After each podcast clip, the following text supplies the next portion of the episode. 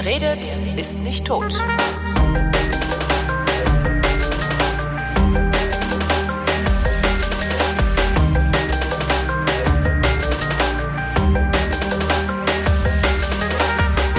Chris Marquardt versteht was vom Fotografieren, lebt davon, anderen Fotografieren beizubringen und ist so freundlich, es mir kostenlos überzuhelfen. Hallo Chris.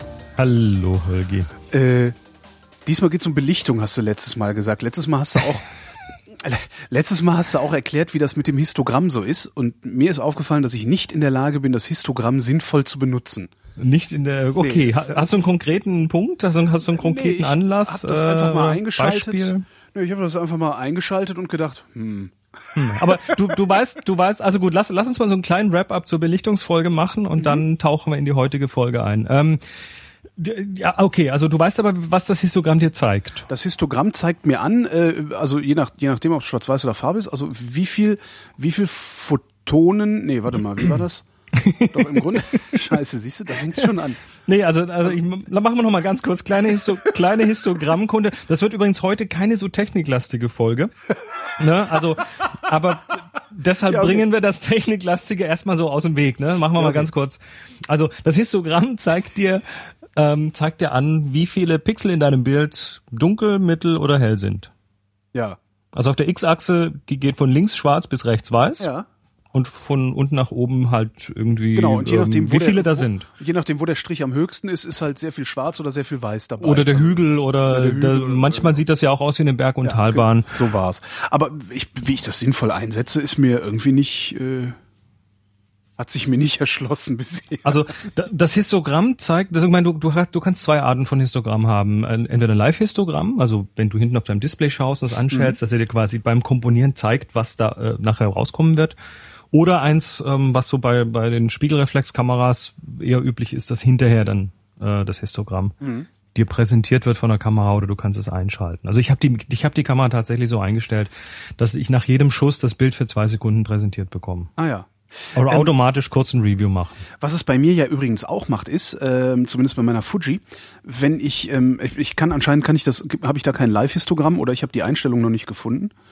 Ähm, es, wie soll ich sagen, also ich gucke mir das Bild an mit Histogramm mhm. und im Bild blinkt ein Teil des Bildes. Oh, das ist, das hat, ja, ja, dann machen wir gleich. Ähm, okay. Also das Histogramm äh, sagt, sagt dir im Prinzip, ob du das Bild so belichtet hast, wie du es gerne möchtest. Also noch, noch mal das Beispiel weiße Hase im Schnee. Mhm. Ähm, und da siehst du dann, da sind halt fast alle äh, Töne von der Helligkeit her in der Mitte irgendwo. Mhm.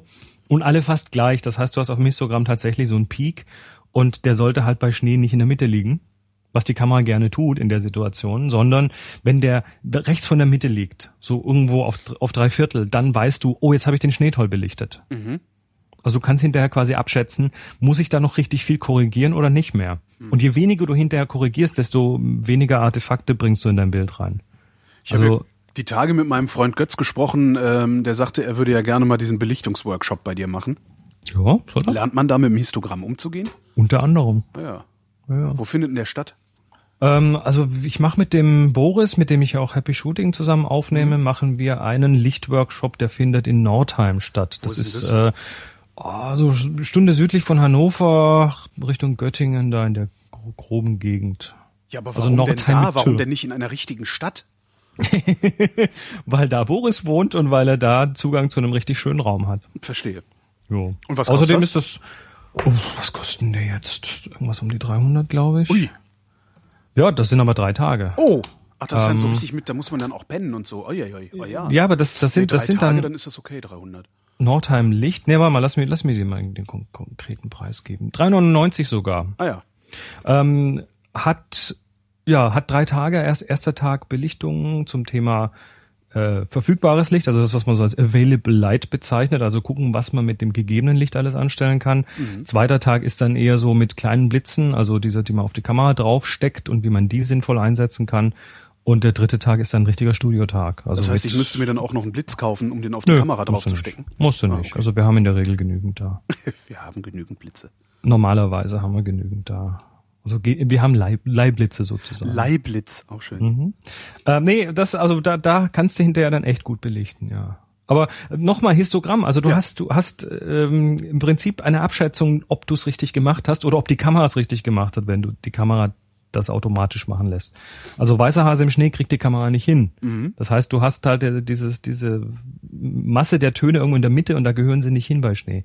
Die gehören halt irgendwo auf drei Viertel oder sogar ein bisschen höher. Und äh, wenn du das siehst, also wenn ich jetzt sehe, oh, das ist aber in der Mitte gelandet, weiß ich, die Kamera hat ein Problem. Sie hat das nicht richtig gesehen. Und jetzt kann ich sagen, ich mache jetzt eine Belichtungskorrektur, also ich mache das Bild nochmal Mhm. und korrigiere das jetzt einfach mal noch ein bisschen nach oben. Und dann verschiebt das quasi dann diesen Peak im nächsten Bild äh, ein bisschen nach rechts. Ja, ich muss das mal mit einem Live-Histogramm ausprobieren, aber ich habe keins. Warum hat diese Das- Kamera? Das kann doch nicht sein, dass eine Fuji X100 kein Live-Histogramm hat. Also wenn, wenn sie ein Live-Bild dir anzeigen kann auf dem Display, und das kann sie, Ja. dann kann, kann sie das auch mit dem Histogramm. Aber wo stellt man das denn ein, verdammt? Oh, manchmal, also bei manchen Kameras, bei den, bei den Nikons zum Beispiel, da kannst du, wenn du das Live-Bild hast, hast du ja äh, unterm Daumen diese Wippe.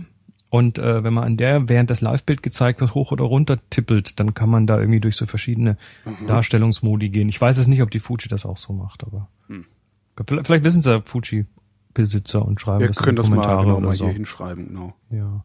Ja, nö, du, ich bringe das auch gerne mal persönlich bei. Kommen wir nach Berlin. Machen wir mal, machen wir einen Workshop. Hm? Immer ein Histogramm-Workshop in Berlin für 399 Euro.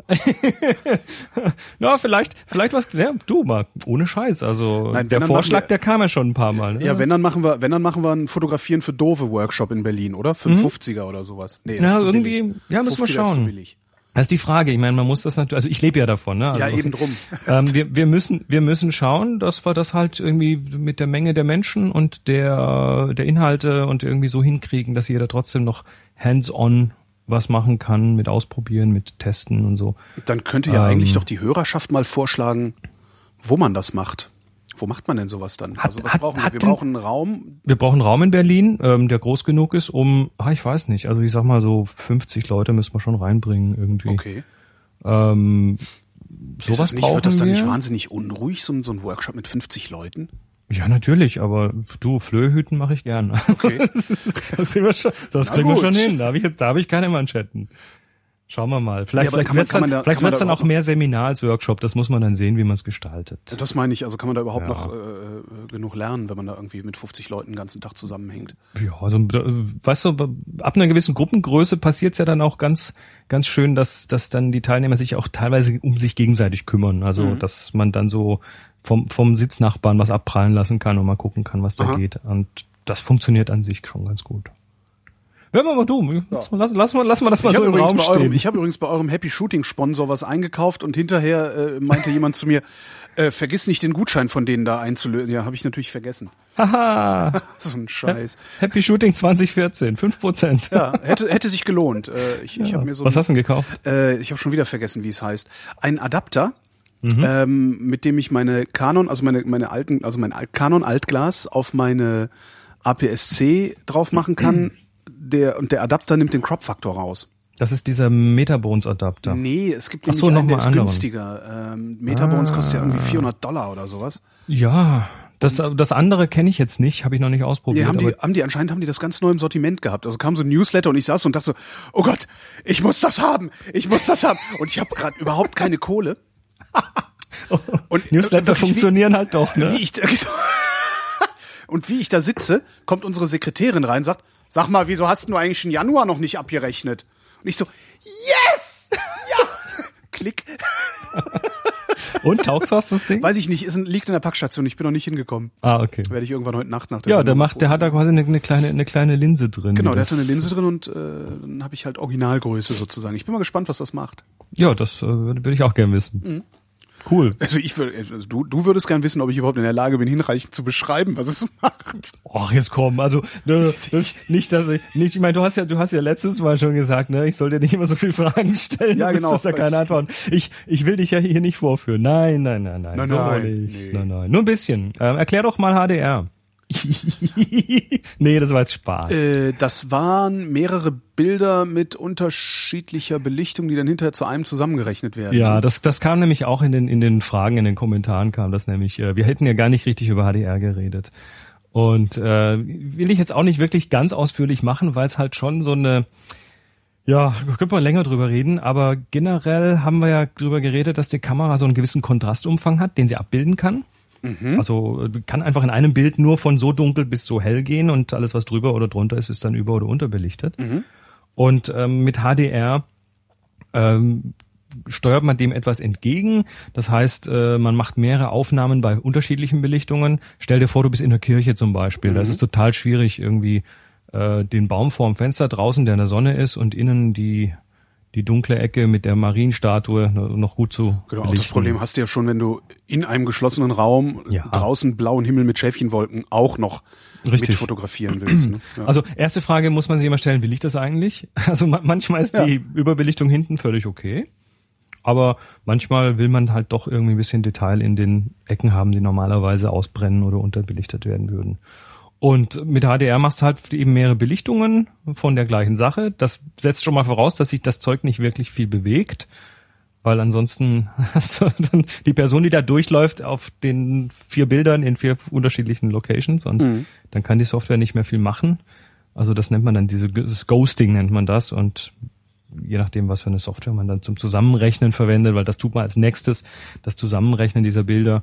Ähm, je nachdem, welche Software, die kann dann vielleicht noch ein bisschen entghosten, aber äh, wenn es so richtig schlimm ist, dann nicht mehr. Also deshalb eher so un unbewegte Ziele funktionieren da richtig gut. Mhm. Und ich habe habe ich das? Nee, habe ich gar nicht. Entschuldige, ich dachte, ich war jetzt gerade beim Ghosten. Äh, äh, nee, ich habe mal eine Geisterstadt gemacht, aber das lag daran, dass ich eine Panoramaaufnahme gemacht habe und mehrfach in eine Richtung belichtet habe. Das sah ganz geil Aha. aus, weil überall transparente Menschen nur noch rumlaufen. Ja, ist schön, ne?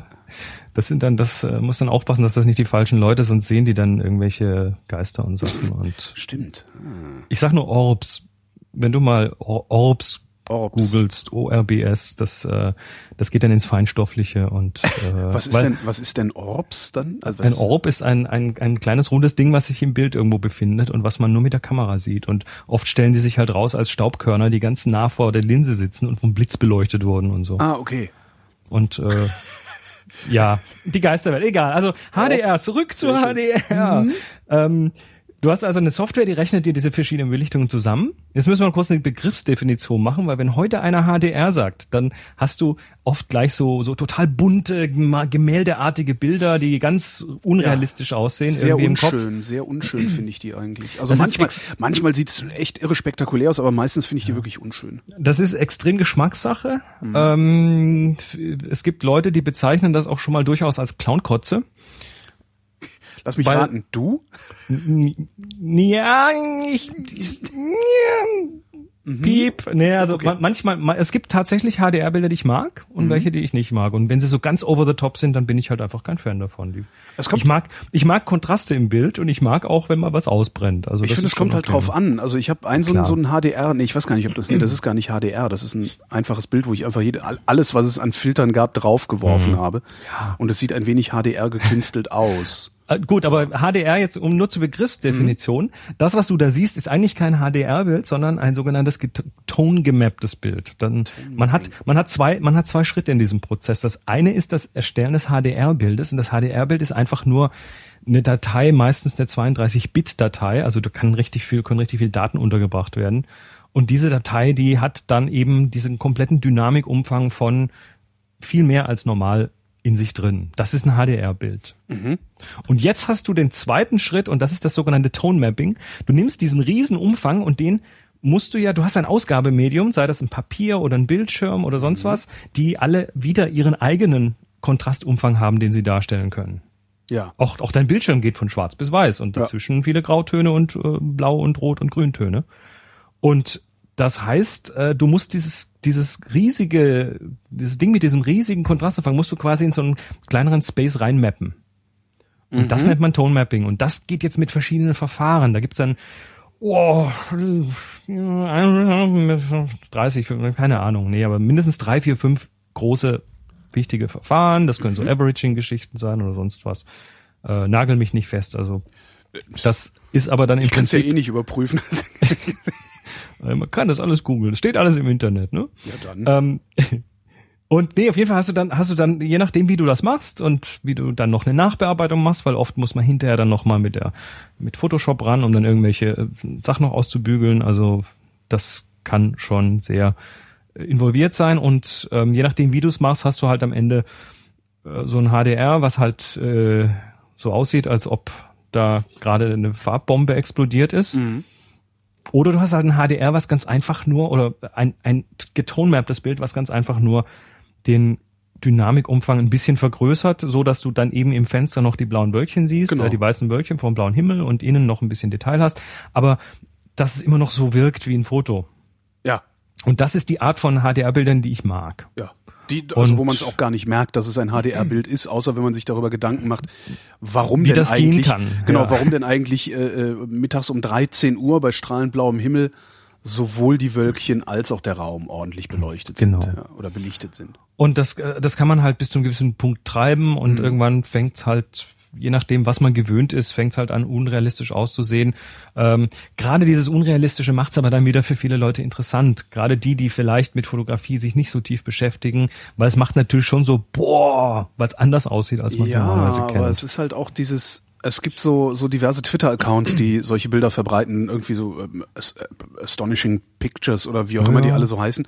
Und da sind halt total oft irgendwelche, ja, Clownkotze, Bilder von, weiß ich nicht, irgendwelchen Fjorden oder, oder Südsee oder so, was Mhm. eigentlich sowieso schon super aussieht, das dann mit Clownkotze überworfen und dann sieht's, finde ich, halt nicht mehr schön aus. ja, also ich, ich will da jetzt keinen irgendwie fett bashen. Es gibt schon doch, doch, so Bashing, super. Ja, nee, es gibt, es gibt schon so Bilder, die cool, die cool sind, die auch da, bei denen das funktioniert und auch sinnvoll ist. Aber ja, so der Klassiker ist halt, du hast irgendwie eine Landschaft und fotografierst voll in die Sonne und äh, hast dann also die Sonne mit auf dem Bild und im Vordergrund irgendwie dunkles Gehölz und keine Ahnung. Und du hast im tiefsten Dunkel des Gehölzes noch kräftig Detail und die Sonne ist nicht überbelichtet.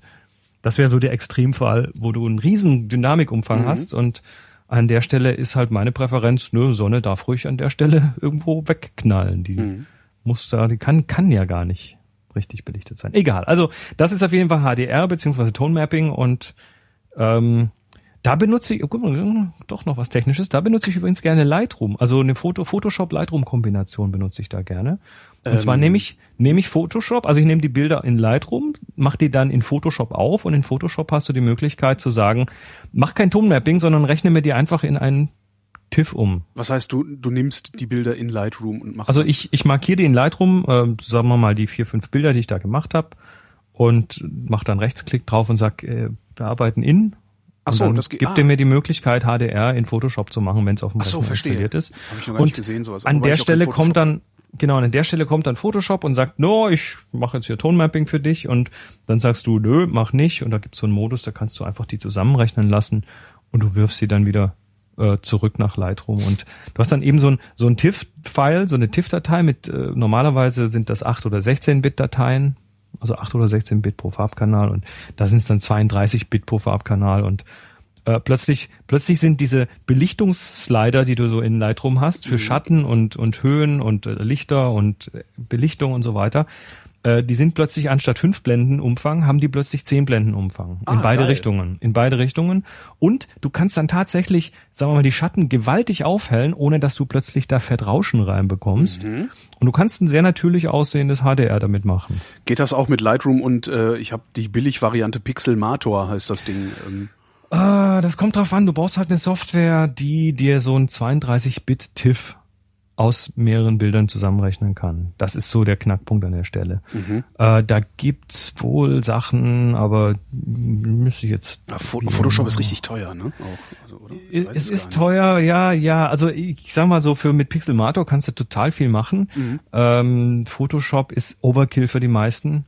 Vor allem, weil es halt tatsächlich ne, 1000 Millionen Funktionen hat, aber du brauchst eigentlich nur irgendwie eine Handvoll. Ja, lohnt es sich, dieses Photoshop Elements zu benutzen? Also diese, diese. Das kann das nicht. Ah, okay. Das kann das nicht. Das Photoshop Elements ist auch klasse. Das hat nur wieder so ein paar Einschränkungen, was dann, also was dann zum Beispiel die Bitmenge in den Bildern angeht. Also, dass du da eben nur 8-Bit-Bilder machen kannst und nicht mit 16-Bit arbeiten kannst. Das heißt, ähm, ja, wobei in der, in der Praxis fällt das ganz selten wirklich ins Auge. Äh, ja, müsste ich mal gucken. Aber jedenfalls, also das war mal so kurz HDR in a nutshell. So. In einer Nussschale.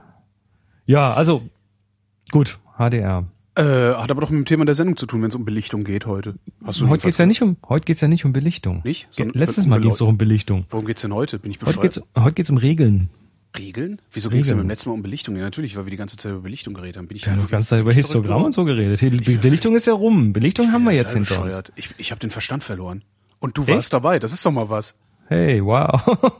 Passiert dir das öfter? Äh, nee, den Überblick habe ich schon irgendwann in den 80ern verloren. Mhm. Na, jetzt ist halt der Verstand dran.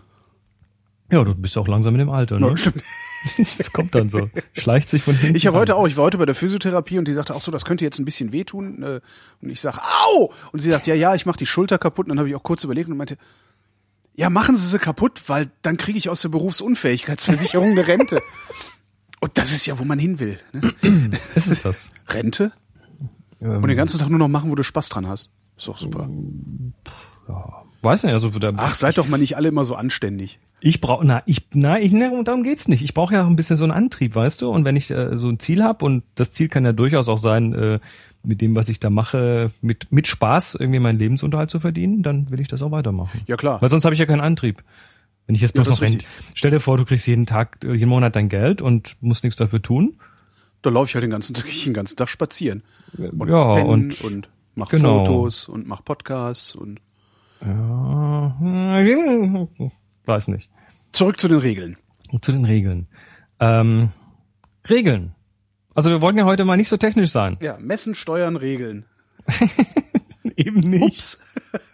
Naja, also wenn, wenn du, wenn du fotografieren lernst so, und dir so Bücher nimmst oder auch Blogs liest oder Podcasts hörst dazu, dann kommen immer wieder mal, kommt das Thema Regeln. Ne? So, so soll man es machen und so soll man es nicht machen. Ja. Also ah, so ganz simpel. Ne? Lass es mich mal so ein paar, so ein paar äh, rausziehen. Also Regel eins: halt die Kamera ruhig. Ja. Ne? Damit sonst kriegst du Verwacklung. Ja. Stell aufs Motiv scharf. Ja. Ist auch eine Regel. Ja, ja, ich würde das jetzt eher unter Binsenweisheit. Äh, Ja, gut. Ja, über, über, überleg dir, was aufs Bild kommt. ja. Ja, da können wir schon ein bisschen, da haben, kommen wir wieder auf die erste Folge zurück, Subjekt, Thema Subjekt genau. und so. Haha. Ähm, geh nah ran. Ja, ich, wer war das? Cartier-Bresson oder wer hat das gesagt? Äh, Ähm, nee, Robert ja, Kappa das, war das, das, wird ne? Robert Wenn du- Kappa, wird das Kappa war das, ja. zugesprochen. Er soll gesagt haben, wenn du, wenn, wenn Bild dein Bild nicht gut ist, ähm, bist du nicht nah genug dran. Genau. Wobei das hat weniger mit, dem, mit der Größe des Subjekts zu tun, als eigentlich, äh, meine ich, meinte er, dass, äh, dass man näher ran muss und weitwinkliger arbeiten muss, damit man mehr so dieses Gefühl des nah dran Seins hat. Ah, verstehe. Ähm, ja, das näher rangehen, das, äh, da hat mein, mein Vater mir früher so die Regel immer gesagt, äh, geh weiter weg, damit auch alles drauf ist. Ja. Ja, super. Oder kauf dir ein Weitwinkelobjektiv. Ja, das, das, das war zu Zeiten, da, da hatte ich noch so eine Knipskamera, da war nichts mit Weitwinkel. Ähm, achtet Was drauf, dass deine, was war deine erste Kamera? Oh, das war so eine, Kom- äh, also 35 Millimeter mit diesen schwarzen Kassetten. Hatte ich Das auch, war so eine, genau. so eine Kodak, wo man dann so schwarze Kassetten hinten reingetan hat. Nee, Kodak Und- hieß meine nicht, meine hieß. Wie hieß denn Oder meine? hieß die Kodak? Aqua war es. Nee, ne, Aqua war es bei mir. Nee, bei mir auch nicht. Ich überlege gerade, Bilora, kann das sein? Ja, ja, Bilora gab's auch mal. Ich Kann gut sein. äh, Kasse, aber Kassettenkamera, ja. Ja, ja. Eigentlich total praktisch, ne? So klick. Äh, Ist praktisch, weil wenn du, wenn du die Kassette rausnimmst, das Schlimmste, was passieren kann, ist ein Bild geht kaputt. Nämlich das, was gerade auf der Mhm. äh, Belichtungsseite ist. Ja, ne, gut, Ja. also ne, wer rangehen, weiter weggehen, auf genügend Licht achten, ne, soll ja alles schön hell sein. Mhm. Ähm, nicht gegens Licht fotografieren, Ja. weil sonst sind ja die Gesichter nicht schön belichtet. Und was man, ja, ne, du weißt, du merkst aber schon, ne? Das sind gerade, alles so, so, ja, das sind halt eigentlich so, so, so, so Dinge, die man eigentlich irgendwie automatisch macht, ohne drüber nachzudenken. Mhm. Obwohl es natürlich auch in Regeln gegossen werden kann. Ne? Ja, ja. Natürlich. Oder, oder was man jetzt, was man ganz oft hört, hört so, wenn man jetzt digitaler arbeitet, mehr Bilder machen, als man braucht, da hat man hinterher mehr Auswahl. Ja. Mhm. Äh, und, und dann kommt dann wieder dein Buch ins Spiel, äh, was? One Hour Thousand Picks, damit man die viele Auswahl, die man hat, auch irgendwie halbwegs in den Griff kriegt. Ja. Genau. Ich sag den Leuten immer, mach viele Bilder und dann verkaufe ich denen das Buch. Sehr nee, schön. tue ich natürlich nicht. Ich habe übrigens gerade im Hintergrund äh, rausgefunden, wie meine erste Kamera hieß. Es ist nämlich eine Bilora Billomatic. Eine Bilomatik, mit, aber nur mit einem L, oder? Ja, Billomatic ist echt schön. Es funktioniert nicht richtig, es ist halt so eine Billomatik dran. so, ich bin wieder da. Ich Entschuldigung. muss mal, Moment, Moment, jetzt muss ich aber kurz, Bilora Bilomatik. wirklich jetzt muss ich mir die aber noch kurz anschauen. Ah, mit so einem, weißt, mit so einem, Schwarz-Silber. ja, mit so einem ja. Blitzwürfel äh, äh, ähm, Anschluss. Ja, bei eBay für 39 Euro. Gibt's das heutzutage noch? Blitzwürfel? Nee, ne? Die kannst, die kriegst du noch. Also ich glaube, ich weiß nicht mehr, ob du heute noch in den Laden gehen kannst und die kaufen kannst, aber es gibt so genug Leute, die, ähm, Gebraucht Blitzwürfel. also du kriegst auf eBay, kriegst immer wieder so Kisten voller alter Blitzbirnen und Blitzwürfel und ja, der Blitzwürfel. Immer die gleiche Menge Licht, Hauptsache viel. Ja, genau. Und dann hast du im Vordergrund irgendwie ein Pfannkuchengesicht und hinten schwarz. Aber Mhm. n- um, um, um die Silhouette drumrum schwarz. Der Rest hinten ist dann wieder hell. Um die, nein, nee, nicht mehr, kommt dann wieder drauf an. Das Licht, das Licht hat ja so ein, so ein, äh, fällt ja relativ schnell ab in der Entfernung. Also deshalb ist ja auch so völlig sinnlos, beim, im Fußballstadion irgendwie zu blitzen.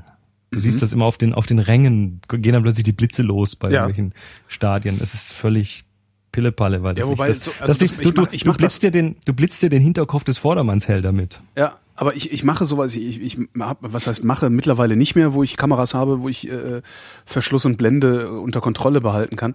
Ähm, bei diesen Schnappschusskameras früher habe ich das gerne gemacht, äh, um zu vermeiden, dass die Kamera die Belichtungszeit so weit erhöht, dass ich verwackle. Ah, du hast also quasi um die Ecke, ne? Genau, Das- ich blitze und regel nachher die Helligkeit, äh, also die Belichtung ein bisschen hoch in, in, in der Nachbearbeitung. Ja, das kommt natürlich darauf an, wenn du eine Kamera hast, die das alles irgendwie, die, die alles so für dich automatisch macht und du kannst nichts dagegen tun, dann ist das vielleicht sogar ein gangbarer Weg, die Belichtungszeit irgendwie in den Griff zu kriegen, ja. Gut. Aber was ich, alles, was ich da jetzt gerade gesagt habe, ist natürlich, also du sagst es Binsenweisheiten und die haben natürlich erstmal auch ähm, relativ viel damit zu tun, was du denn tun willst. Also Thema Kamera ruhig halten. Wenn du jetzt irgendwie künstlerisch veranlagt bist und du willst halt irgendwelche Sachen machen, die sich durchs Bild ziehen, wo du eine Bewegung zeigst, kannst du auch ruhig mal die Kamera bewegen. Dazu solltest du aber erstmal gelernt haben, sie ruhig zu halten. Ja, ja, das ist wie, ne, Picasso schlecht. muss auch erstmal äh, äh, Schäfchen malen, ne? Ja, schlecht musizieren halt, ne? Also wenn Ja. du wenn du absichtlich schlecht musizieren willst, äh, solltest du gut musizieren können. Ja, ja, da, da ist schon was dran, ja. Aufs Motiv scharf stellen, so eine ähnliche Sache. Das ähm, kannst ja gut eine Spannung ins Bild legen, wenn das Motiv eben nicht scharf ist. Ob die Spannung dann hilft oder ob der Betrachter sie aushält, das ist eine ganz andere Frage. Ähm, sich überlegen, was aufs Bild kommt, ja, manchmal äh, funktioniert der Zufall ganz gut. Also Schüsse aus dem Handgelenk zum Beispiel, da habe ich schon Sachen fotografiert, die ich so nie fotografiert hätte, die mir aber sehr gut gefallen haben. Ähm, ja, Thema nah ran oder weit weg. Hm. Da gibt's beide Schulen. Auf genügend Licht achten. Ja, hm, muss ich denn den, muss ich denn den Menschen, den ich da hab, unbedingt gut belichten oder kann ich den nicht einfach als Silhouette darstellen, wenn ich das möchte? Also auch da ist die Frage, brauche ich es oder brauche ich es nicht? Ist es wichtig oder ist es nicht wichtig? Äh, nicht gegens Licht fotografieren, das ist so eine Geschichte. Ich fotografiere liebend gerne gegens Licht. Wenn das Licht auf mich zukommt, dann heißt das nämlich, dass mein Subjekt möglicherweise ein sehr interessantes Licht hat. Also ähm, nehmen wir mal ein Porträt, da hast du dann plötzlich eine Person mit mit so einem Farbe, mit so einem, mit so einem Lichtsaum, der sich, wo Ja. sich das auf den Haaren und auf den Aber Schultern blitzen, plötzlich ne? spiegelt. Nicht unbedingt. Wenn du jetzt äh, an einer Stelle bist, wo, sagen wir mal, hinter dir eine weiße Wand ist, dann reflektiert das Licht ja von der weißen Wand auch wieder aufs Motiv zurück. Und dann hast du plötzlich ein gut belichtetes Porträt.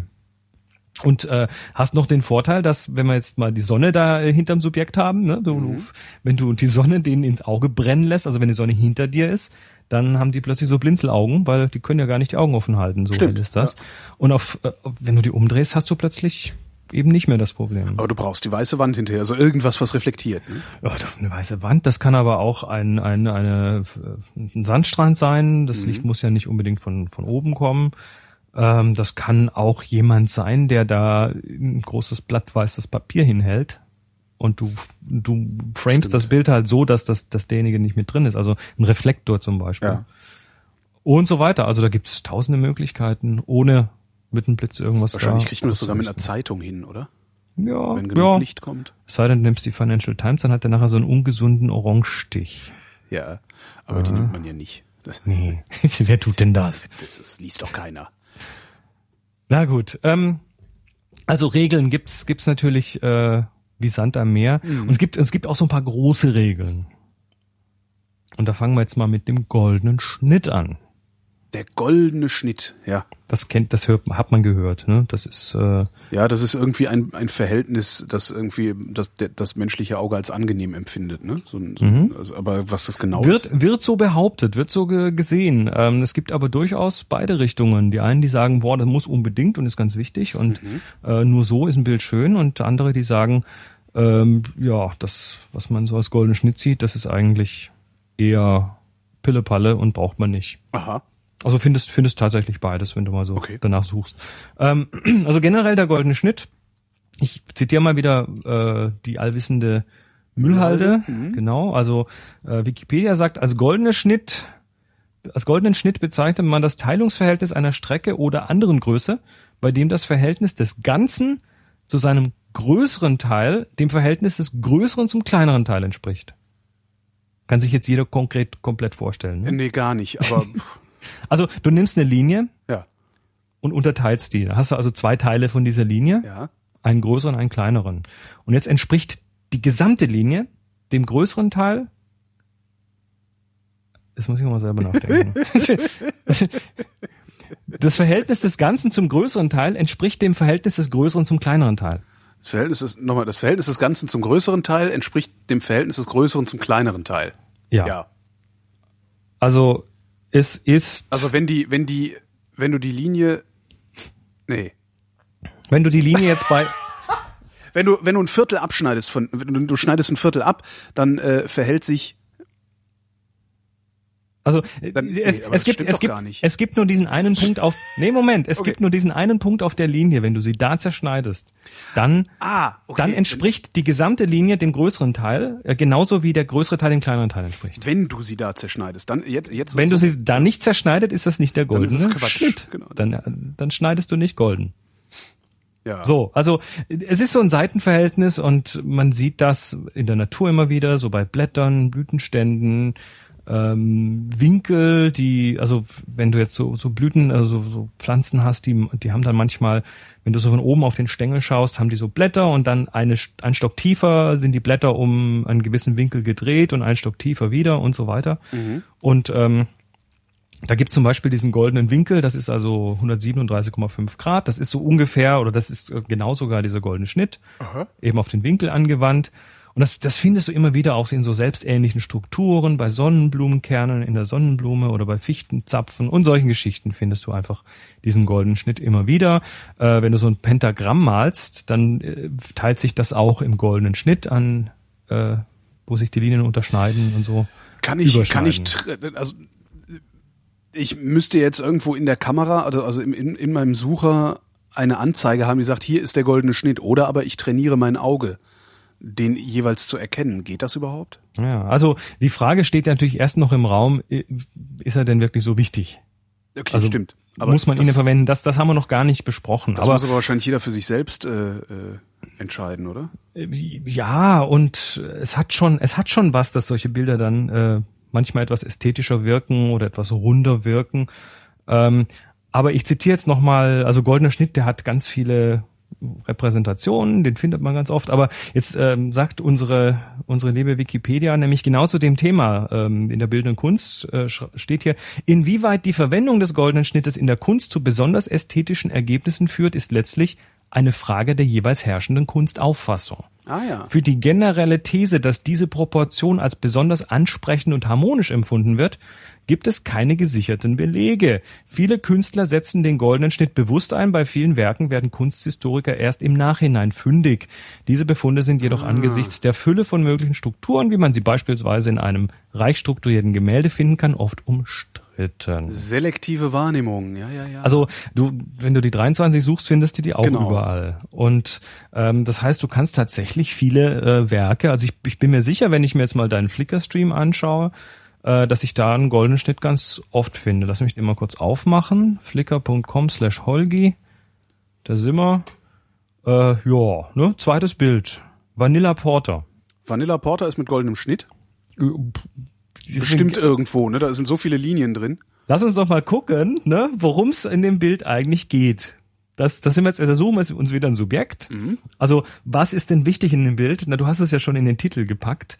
Und du hast natürlich die eine Stelle, wo ein heftiger Kontrast ist zwischen Schwarz und Weiß. Ja. Nämlich die Flasche und dann der weiße Schriftzug. Und du hast zwar sonst viele Kontraste, aber das ist so das Ding, was mich anspringt. Ja. Und was Da will als ich zweites hingucken. anspringen soll, ist, äh, dass da unten auf der Karte Norden Berlin steht, damit Richtig. Äh, jeder sieht, wo ich das her hatte, das Bier. Genau. Richtig. Und ja, jetzt hast du also diesen Schriftzug und äh, der, der, ich sag mal, der ist wahrscheinlich Haupt oder ist ein wichtiger Teil von deinem Subjekt. Ja. Wahrscheinlich ist die Flasche das Subjekt, aber der Schriftzug ist das, was mich so anknallt. Ja. So. Und jetzt, übrigens schön, dass du vorne links das Glas mit drauf hast. Und da in dem Glas die schöne Reflexion Das von der, von dem Vanilla- Papier. Und das Vanilla Porter. So, also das Vanilla Porter Schriftzug, das ist so ein, so ein händischer Schriftzug, äh, weiß auf schwarz knallt. Ja, und wenn wir da jetzt mal versuchen, irgendwie das Bild mal so zu unterteilen. Also goldener Schnitt, äh, wenn man es jetzt mal konkret in eine Zahl packt, dann sind wir hier ähm, bei 0,66, äh, 0,618 vom Bild. Also wenn ich das Bild quasi in äh, in 61 Prozent Ja, zwei Drittel ungefähr, ne? ungefähr, aber nicht ganz eben. nicht ne? ganz, ja. Also 62 Prozent. So, und jetzt versuchen wir mal dein Bild da reinzuhieven. Und ja, so grob irgendwie, also wenn ich jetzt mal von links rangehe, na, das ist ein bisschen mehr. Wenn ich von Wie unten du, wie rangehe. guckst du denn jetzt gerade? Legst du da gerade einen Maßstab an irgendwo? Nö, das ist jetzt so nach Daumen. Ach so. Das ist nach Daumen. Ich, ich sag mal, das ist das ganze Bild, das mache ich mal 60 Prozent davon. Da lande ich irgendwie, wenn ich von, un von der Unterkante des Bildes losgehe, lande ich irgendwo an der Unterkante von dem Porter. Stimmt, ein Schriftzug, ja. So ungefähr. Mhm. Wenn ich von links losgehe und ungefähr 60 Prozent mache, na, dann lande ich vielleicht so an der linken Kante der Flasche oder am, an Mhm. der linken Kante vom Schriftzug. Und jetzt haben wir da schon das erste Problem. Wenn du diesen goldenen Schnitt anwenden möchtest, Ja. Von welcher Richtung nehm, wende ich den denn aus? von wo fängst du denn an zu gucken? Stimmt, ja. Was ist mein Maßstab? Was ist mein, ja. Und äh, das ist das eine. Und das andere ist dieses, dieser Schriftzug Vanilla Porter, 5,5 Prozent. Oder sind 6,5? 5,5, glaube ich, waren es, ja. Der hat ja eine Ausdehnung. Ja. Der ist ja nicht punktförmig. Das heißt, du kannst diese, 6, äh, diese 61,8 Prozent genau. äh, Ich- überhaupt nicht anwenden, weil Beziehungsweise du kann ich äh, stets sagen, äh, wenn jemand sagt, naja, die Unterkante des Schriftzugs sind aber nicht 61, Komma irgendwas Prozent, sondern es sind 58, muss ich nur sagen, naja, es geht mir ja auch um das P. also du, du, du kannst es du kannst es ganz oft einfach finden. Du kannst es suchen und finden. Ja. Ähm, und Ich, ja. nenne das, ich nenne sowas immer herbeifabulieren. Wenn du wenn wenn du jetzt der der große Geek wärst, dann könntest du natürlich sagen, naja, ich nehme hier die Umfang, den Umfang der Schrift und nehme dann das geometrische Mittel Ja, und genau. äh, da muss dann genau und so. Ne? Währenddessen hat meine Begleiterin, mit der ich da war, das Ding ausgetrunken. Genau, und dann hast du plötzlich keinen schwarzen Hintergrund mehr hinter der Schrift und dann ist das Vanilla Porter Schriftzüglein nicht mehr wichtig. Genau. So ein Scheiß, ne? Also ich, ich will ich will nix, also der der goldene Schnitt hat schon seine Berechtigung, aber man darf ihn nicht so als als zur Religion erheben. Man darf ihn nicht so zum Allheilmittel erheben. Und ähm, ja, Diese Gitter, die hast du ja teilweise sowieso im Display. Also die kannst du ja einblenden lassen und wenn du dann so ein, so ein weiß ich nicht, zumindest rechts, links, kriegst du doch. Äh, also goldenes goldenes Schnittgitter hast du hast du meistens nicht, sondern du hast meistens ein Drittelgitter. ja, genau, aber davon von dem Drittelgitter kannst du den goldenen Schnitt ja schon einigermaßen ableiten. Ja, ja, kannst du. Also. Ja, kannst du, ne? Kannst du. Aus dem goldenen Schnitt äh, leiten sich übrigens dann auch so die goldene Spirale ab zum Beispiel. Goldene Spirale. Ja, wenn man dann wenn, wenn man dann sucht, findet man in der Natur auch Dinge, die da irgendwie passen. So, wenn man zum Beispiel so eine Jakobsmuschel mal durchschneidet, so, dann hat man diese diese Muschel, die immer, wo der Kringel immer enger wird. Und äh, das soll einem goldenen, einer goldenen Spirale ähneln. Ja, da muss man aber meistens mehrere Muscheln zerschneiden, bis man eine findet, die irgendwie passt. Also es ist äh, nicht so, dass das tatsächlich überall 100% passt in der Natur, aber im Großen und Ganzen, so alte Maler haben das zum Teil auch angewendet und es sorgt dann zumindest mal dafür, dass die Bilder ja nicht mehr so mittig sind. Ja. Das ist so der, der Klassiker, wenn man, wenn man anfängt mit dem Fotografieren, dann hat man die Kamera, wenn du durch den Sucher guckst, dann hast du ja meistens in der Mitte so irgendwelche Punkte und so Hilfsdinger in der Mitte, so hier fokussieren, Ja, hier wird scharf gemacht. genau. Und das suggeriert einem natürlich auch, da muss das was Wichtiges hin. Also Ja, das war das erste, was ich äh, gelernt habe, nachdem ich mir meine Fuji gekauft hatte. Ähm, ich, also ich habe im Bekanntenkreis eine Fotografin, Kamerafrau, äh, und die sagte, das Wichtigste, was du dir oder merken kannst, ist, das Objekt deiner Begierde sollte nicht im Zentrum des Bildes sein. So. Also- das war schon mal ein echt guter Tipp. Aber da hast du natürlich auch immer wieder Ausdehnungen. Also Ja, sagen wir mal klar. Por Porträt zum Beispiel. Ich nehme jetzt ein Porträt, ich mache jetzt ein Porträt von dir. Ja. Und was von dir nehme ich denn da jetzt drauf in die Mitte? Also wenn ich jetzt die Mitte nehmen würde, äh, Gesicht. Ja, die Nase, ne? Oft, oft so Gesicht. Ne? Hast du hast du ein Bild, wo oben über dem Kopf äh, die Hälfte des Bildes ist und unten die Hälfte des Bildes und du du verschenkst einfach oben ganz viel Platz. Ja. wenn du das tust. Und ähm, wenn ich jetzt sage, nee, ich will, dass die Person ganz drauf ist, also dann wirst du halt im Bild höher gerückt, sprich ich verschwende oben nicht so viel Platz und unten äh, habe ich dafür dann mehr von dir drauf.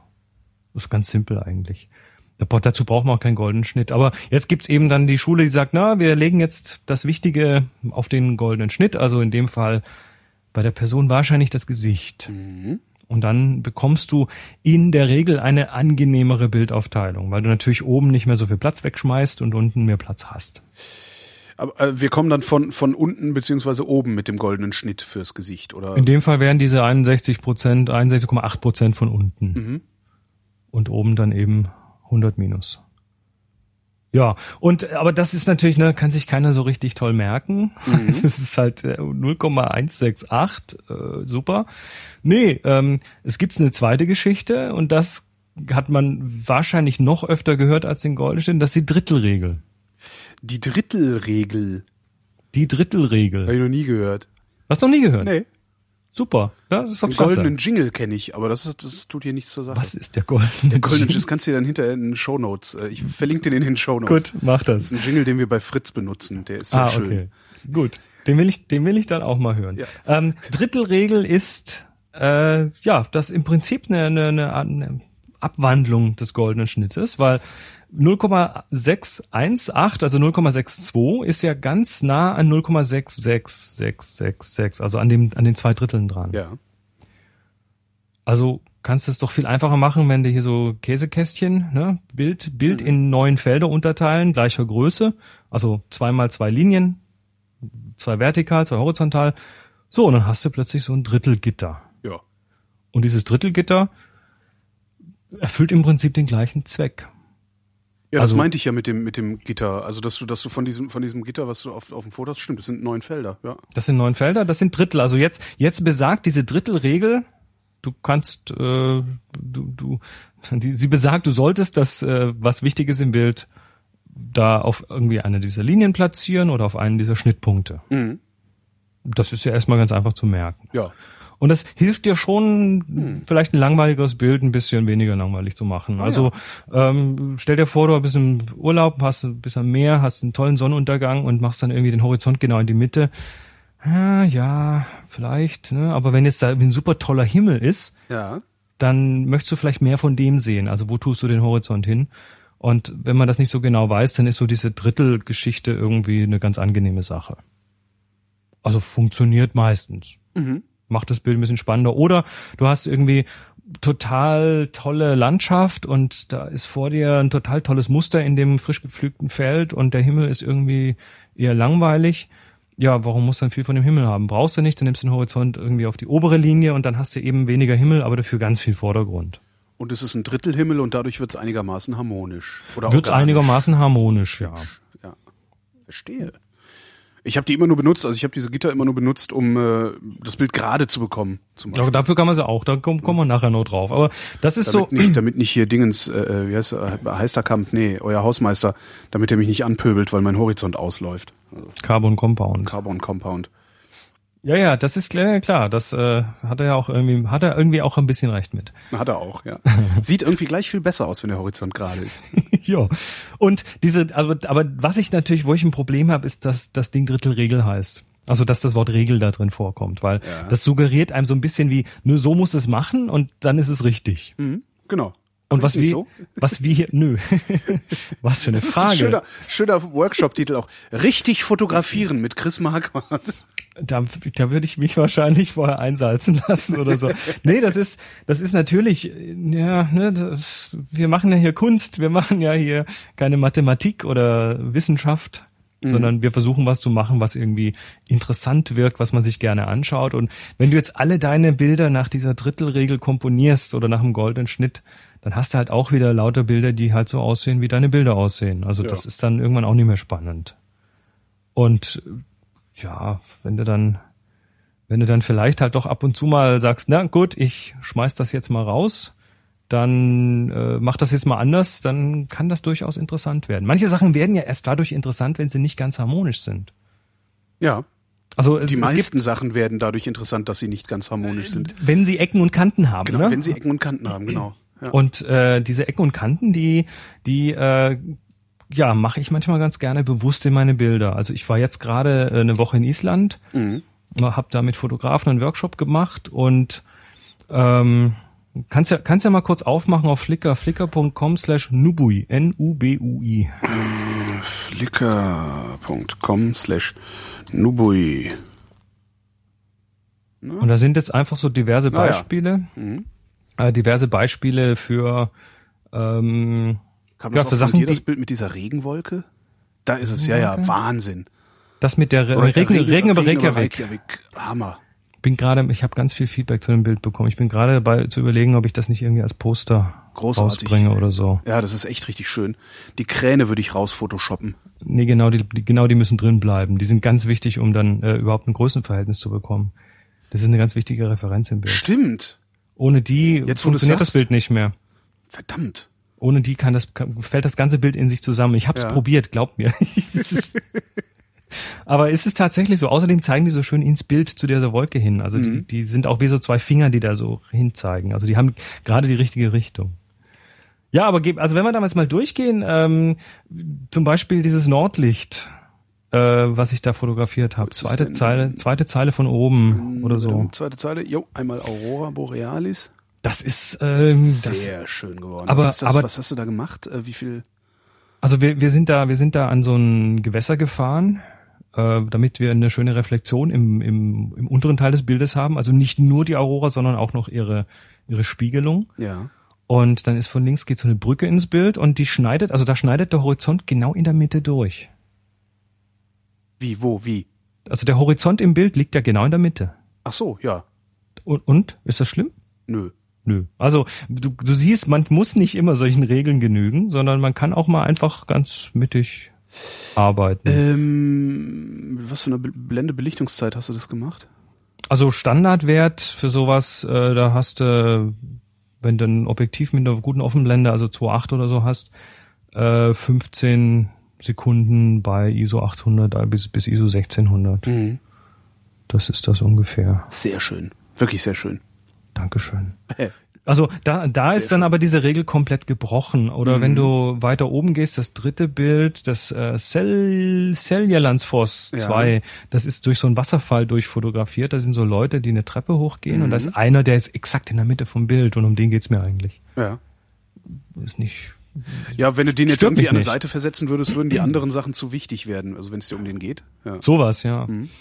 Oh, und dann natürlich aber ein Beispiel, wo, wo so eine Regel durchaus funktioniert. Also dieses äh, bisschen weiter runter, dieser, dieser Kieselstein, dieser schwarz-weiße Kieselstein am, äh, am, im schwarzen Sand. Zurück, schwarz-weißer Kieselstein. Ah, ja.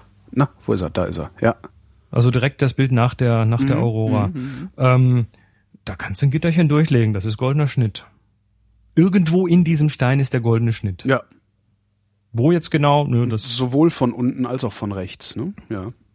Genau, also der passt, der passt da schon so rein und ähm, ist aber, weil er halt das einzige im Bild ist, was irgendwie raussticht, ist er halt auch automatisch Subjekt. Das heißt, das wäre egal, wo der stehen würde, der wäre auf jeden Fall Subjekt. Ja, und man würde sich wahrscheinlich immer noch einen goldenen Schnitt herbeifabulieren können. Genau. Also du siehst, äh, manche von den Bildern haben sowas, manche haben es überhaupt nicht, manche ja. Ähm, bei manchen finde ich es relativ wichtig, weil ansonsten wären sie tatsächlich langweilig. Also ein bisschen weiter unten ist so ein, so ein rotfarbener Kiesel auf schwarzen Kieseln, ja. die, die, sind nass. Und da siehst du dann zum Beispiel äh, diesen, also diesen einen Kiesel, der raussticht, den roten, der ist halt auch wieder auf so einer Drittellinie, ja. also so, so einem Drittelkreuzungspunkt. Weil wenn ich den in die Mitte gemacht, in die Mitte gemacht hätte, nee, weiß nicht. Machst du das, ähm, machst du das während du fotografierst oder hinterher? Ich versuche so viel wie möglich der Pixel hinterher auch nicht wegwerfen zu müssen. Also ich Mhm. versuche das Bild so zu komponieren. Und manchmal kroppe ich es mir noch zurecht. Äh, Also ein bisschen weiter oben hast du das Bild mit der Brandung, die da so an diesen Stein ranhaut, die so ein bisschen verwaschen, äh, ver verwischt ist mit den mit einer längeren Belichtungszeit. So ein schwarz-weißes Bild. Jo, links das, ne? Ja. Ähm, das ist Surf. zum Beispiel, das ist total flach gekroppt. Also Mhm. da ist das Seitenverhältnis der Kamera äh, hat mit dem Seitenverhältnis des Bildes nichts mehr zu tun. Das ist einfach, weiß gar nicht, welches Verhältnis, aber auf jeden Fall irgendwie mindestens zweimal so breit wie hoch. Mhm. Eher, eher mehr als zweimal so breit wie hoch. Ähm, da habe ich hinterher natürlich kräftig dran rumgekroppt. Also das kommt ganz aufs Bild an. Aber Mhm. ich, ich, ich bin nicht jetzt verheiratet mit, äh, wenn die Kamera 3 auf 2 macht, was halt heute so Spiegelreflexkameras machen, äh, dass ich das dann auch so beibehalten muss. Wobei ich das ja immer noch ein sehr schönes Format finde, 3x2. Ist es, aber äh, historisch ändern sich so Formate auch ständig. Also es gibt jetzt diesen neuen Film, äh, Hotel Budapest. Ja. Äh, wie heißt denn der? Also irgendwas mit Hotel Budapest. So ein ganz, Ja, mit- so ein ganz Bill Murray, ne? opulenter. Mhm. Ich glaube, ja, so ein ganz opulenter, visuell opulenter Film. Und was der macht, ähm, der, der hat mehrere verschiedene Seitenverhältnisse Mhm. während des Filmes, um verschiedene also der spielt zeitlich irgendwie äh, in, in verschiedenen Epochen und in diesen verschiedenen Ah, ja, Epochen ja, ja. wurden unterschiedliche Filmformate im Kino verwendet, unterschiedliche Seitenverhältnisse im Kino. Mhm. Und äh, der wechselt tatsächlich während des Filmes immer wieder sein Seitenverhältnis, um dann mit dieser Epoche zu korrespondieren. Und äh, da müssen die Film die, die Kinos, die, die Leute, die das projizieren, müssen tierisch aufpassen, weil die stellen vorne immer diese Leinwand ein auf Ja. äh, den, den entsprechenden Crop oder auf die entsprechende Seitenverhältnisse. Also wenn du so einen Film hast, der halt super Breitwand ist, dann wird von oben und unten meistens noch so eine schwarze Blende reingeschoben, dass man dann nicht irgendwie so eine halbleere Leinwand noch sieht. Und ähm, wenn die den Film quasi da oder wenn die die Leinwand für den Film einpegeln, dann äh, müssen die das dann ist eine Anleitung dabei, dass sie das nicht falsch machen, wenn die an der Ja. falschen Stelle im Film den Pegel setzen und oder das Bild, die Bildgröße setzen, dann plötzlich fehlt die Hälfte vom Film. Grand Budapest Hotel heißt der übrigens. Grand Budapest, aber ich, ich bin so gespannt, wenn der rauskommt. Ist er noch gar nicht? Ich dachte, Ich- also oder ich, ist er ich schon sehe raus? überall Plakate. Ich weiß gar nicht, wann der anläuft. Oh, dann ist er vielleicht schon raus. 6. Februar, ja, Premiere 6. Februar, Kinostart Oh, in Deutschland dann- am 6. Februar, ja. Nee, 6. hab ich- März, Kinostart in Deutschland 6. März. Ah, okay, dann ist er ganz frisch jetzt. Ja. Also vi- visuell opulentestes Kino. Ich bin gespannt, Ah. also werde ich mir in jedem Fall angucken. Weil ich Ja, ja, neuerdings, neuerdings, hab ich, mache ich ja die, neuerdings mache ich ja die Kinosendung bei Fritz. Ähm, da muss ich jetzt immer ins Kino gehen. Hm? Uh, sehr schön. Dann bin ich ja mal gespannt. Also, das ist natürlich jetzt auch wieder so eine Regel, die viele Leute so mitnehmen. Ne? Immer, immer wichtig oder oder so schießen, dass es hinterher beim äh, beim Vergrößern lassen Ja. keine keine Ränder gibt. Also Ränder? Du, hast, du hast immer so Standardpapiergrößen, Ach auf so, denen ja, das ja, ja, äh, ja, ja. Bild Mm, ausbelichtet mm, wird mm. und wenn das Bild dem nicht entspricht, dann mm, kannst du entweder was wegschmeißen an den Rändern Mhm. oder du machst das Bild so oder sagst denen nichts wegschmeißen, aber dann haben sie halt irgendwie weiße Ränder. Ja. Das ist mir zum Beispiel völlig Wumpe. Ich äh, schneide dann lieber noch vom Bild was ab. Mhm. Also von dem, von, ich schneide dann lieber Ränder ab, aber hab das Seitenverhältnis so wie ich Achso, du meinst, du schneidest lieber Papierränder dann ab. Also wenn du Genau, überschüssige. Ränder. Okay. Ja. Mhm. Oder wenn ich selber drucke und habe dann eben meine Standardpapiergrößen, ähm, wenn es nicht drauf passt, weil es halt vom Seitenverhältnis nicht passt, dann ja, da hast du natürlich dann potenziell ein Problem, weil du hast äh, so, wenn du so Standard-Passepartouts nimmst, äh, das schön rahmen möchtest, die äh, Ikea-Passepartouts, ja, ja, dann, dann musst du plötzlich irgendwie zum, was weiß ich, äh, zum, zum Rahmenmarkt gehen oder sonst wohin Mhm. und sagen, schneide mir mal ein Passepartout in der und der Größe. Zum Bösner zum Beispiel. Schneid mir da mal Bösner? Kenn ich nicht. b u War das jetzt Reklame? S-N-E-R. Das war Schleichwerbung, ne? Das schneide ich raus. Ich werd nicht bezahlt von denen. Verdammt. Nicht mal das. Ähm. Das ist halt auch der Scheiß, ne? Wir reden in unseren Podcasts über so viel Zeug, wo eigentlich die Hersteller froh sein sollten, dass man wohlwollend über ihre Produkte redet. Eigentlich müssten die uns wenigstens nachträglich mal was schicken, aber machen die alle nicht. So nachträglich. Wozu auch? Weil wir sind ja doof genug drüber zu reden, ohne dass sie uns was geschickt haben. Ne? Das wäre das wär ein interessantes Geschäftsmodell. Retroaktives Sponsoring. Wir haben vier Jahre über ihre Produkte geredet. Genau. Hier. Und jetzt hier, ist hier Zahltag. Der, genau, jetzt hier die Kontonummer. Oder die Bitcoin-Adresse. Genau, die Bitcoin-Adresse. Gut, ähm, wie gesagt, also da, da muss man sich dann überlegen, aber manchmal brauchen Bilder einfach andere Seitenverhältnisse, damit sie besser funktionieren. Mhm. Gut, also ja, aber lassen wir es mal dabei. Also goldener ja. Schnitt, äh, Drittelregel, das sind so Sachen, die sind eher Vorschläge als Regeln, finde ich. Weil ja. ich sie eben wirklich nur ganz, naja, ganz bedingt einsetze. Es ist halt ganz praktisch, wie jetzt gerade, also das mit der Drittelregel, das, das war mir zum Beispiel überhaupt nicht klar, dass die existiert. Ähm, Angeblich hat Kodak die etabliert, mhm. ähm, weil früher war es, also das hab, weiß ich jetzt nur vom Hören sagen, aber ich finde die Geschichte so schön, ich will, dass die stimmt. ähm, und zwar hat äh, war es wohl früher tatsächlich der goldene Schnitt viel wichtiger und irgendwann äh, kam dann die Firma Kodak und die haben ja schon immer so, ne, you press the button, we mhm. do the rest. Also wir machen euch für euch die Fotografie ganz, ganz einfach. Und äh, die haben ja dann irgendwann mal so diese Kodak Moments etabliert, also in den USA ganz bekannt. This is a Kodak Moment. Das ist im Sprachgebrauch. Also der Kodak Moment, der, das hätte man fotografieren müssen oder gut, dass wir das fotografiert haben. Und das sagt man heute tatsächlich noch, wenn irgendwas total toll ist, dann ist das ein Kodak Moment. Habe ich noch nie gehört. Und ja, da, wie gesagt, also im amerikanischen Sprachraum ist das durchaus üblich. Mhm. Und ähm, die haben angeblich in den 50ern, 60ern, 70ern, keine Ahnung, also da wo sie halt irgendwie so Werbekampagnen ge gestartet haben, um den Leuten so ein bisschen zu helfen, dass sie, dass sie ähm, besser, besser komponieren oder angenehmer oder interessanter komponieren, äh, haben die angeblich den, äh, den, diesen, diese Drittelregel in, in der Werbung mhm. so unters Volk gebracht, weil die ist ja nah genug am goldenen Schnitt. Und wer da einen Beleg dafür hat, bitte lasst es mich wissen, weil ich, ich will, dass das stimmt. Ich finde das so schön, das dass, schön. dass also, die Drittelregel auf halt, Kodak zurückgeht. Was ich halt toll finde an der Drittelregel ist, das ist so, es ist halt so simpel, das versteht halt jeder Honk und du musst einfach nur deine, dein Gitter einschalten und hast was, woran du dich orientieren kannst. Weil das Problem ist ja immer, äh, du willst dich halt an irgendwas orientieren, halt an Regeln idealerweise. Und die also, sollen dann aber auch so einfach sein, dass du nicht, ne, also ich stehe jetzt halt da und überlege, denke halt die ganze Zeit über das scheiß Subjekt nach. Ne? Hängt und, natürlich und so dann, dann, dann ist es weg. Ne? Ja. Also im Zweifelsfall ist dann das Subjekt weg. Aber Gut, das so, ist wie solchen, Autofahren, ne? Das musst genau, du halt verinnerlichen. Das genau, aber halt mit solchen Regeln wie der Drittelregel am Gitter, am, am Gitter ausrichten oder auch dieses, ne, sieh zu, dass das Objekt deiner Begierde möglichst nicht im Mittelpunkt des Bildes ist, es sei denn, du legst es drauf an. Das sind halt so Kleinigkeiten, die man sehr schnell in Intuition überführen kann, mhm. finde ich. Das finde ich Also im, im Zweifel etwas außermittig komponieren ist keine schlechte Idee generell. Außermittig. Wenn man, wenn man dann noch weiß, warum man es tut, ist noch besser. Das hat also, äh, das, ja, ja das, wenn man wenn man es eben nur wenn man es eben nur tut, weil na da hat mal einer was von Dritteln erzählt. Genau, der Chris hat das gesagt. Chris hat das gesagt, mach mal so, ne? Super. ja, also das ist so so so, so kann man es machen, muss man aber nicht unbedingt. Die nächste Regel bitte. Die nächste Regel. Ähm, also Horizont im Bild mit der hatten wir. Ähm, Kinder immer aus Augenhöhe. Kinder immer aus Augenhöhe. Kinder und Haustiere immer aus Augenhöhe. Also, also runter mit der Kamera. Das hört, das hört man so. Ja. Und das äh, ist natürlich, ähm, also ich finde es natürlich toll, dass Kinder und Haustiere in einem Satz da irgendwie auf das gleiche Level gesetzt werden. Das Kind und der Hund. Ja, das Kind ja. Der, und, und die Oma.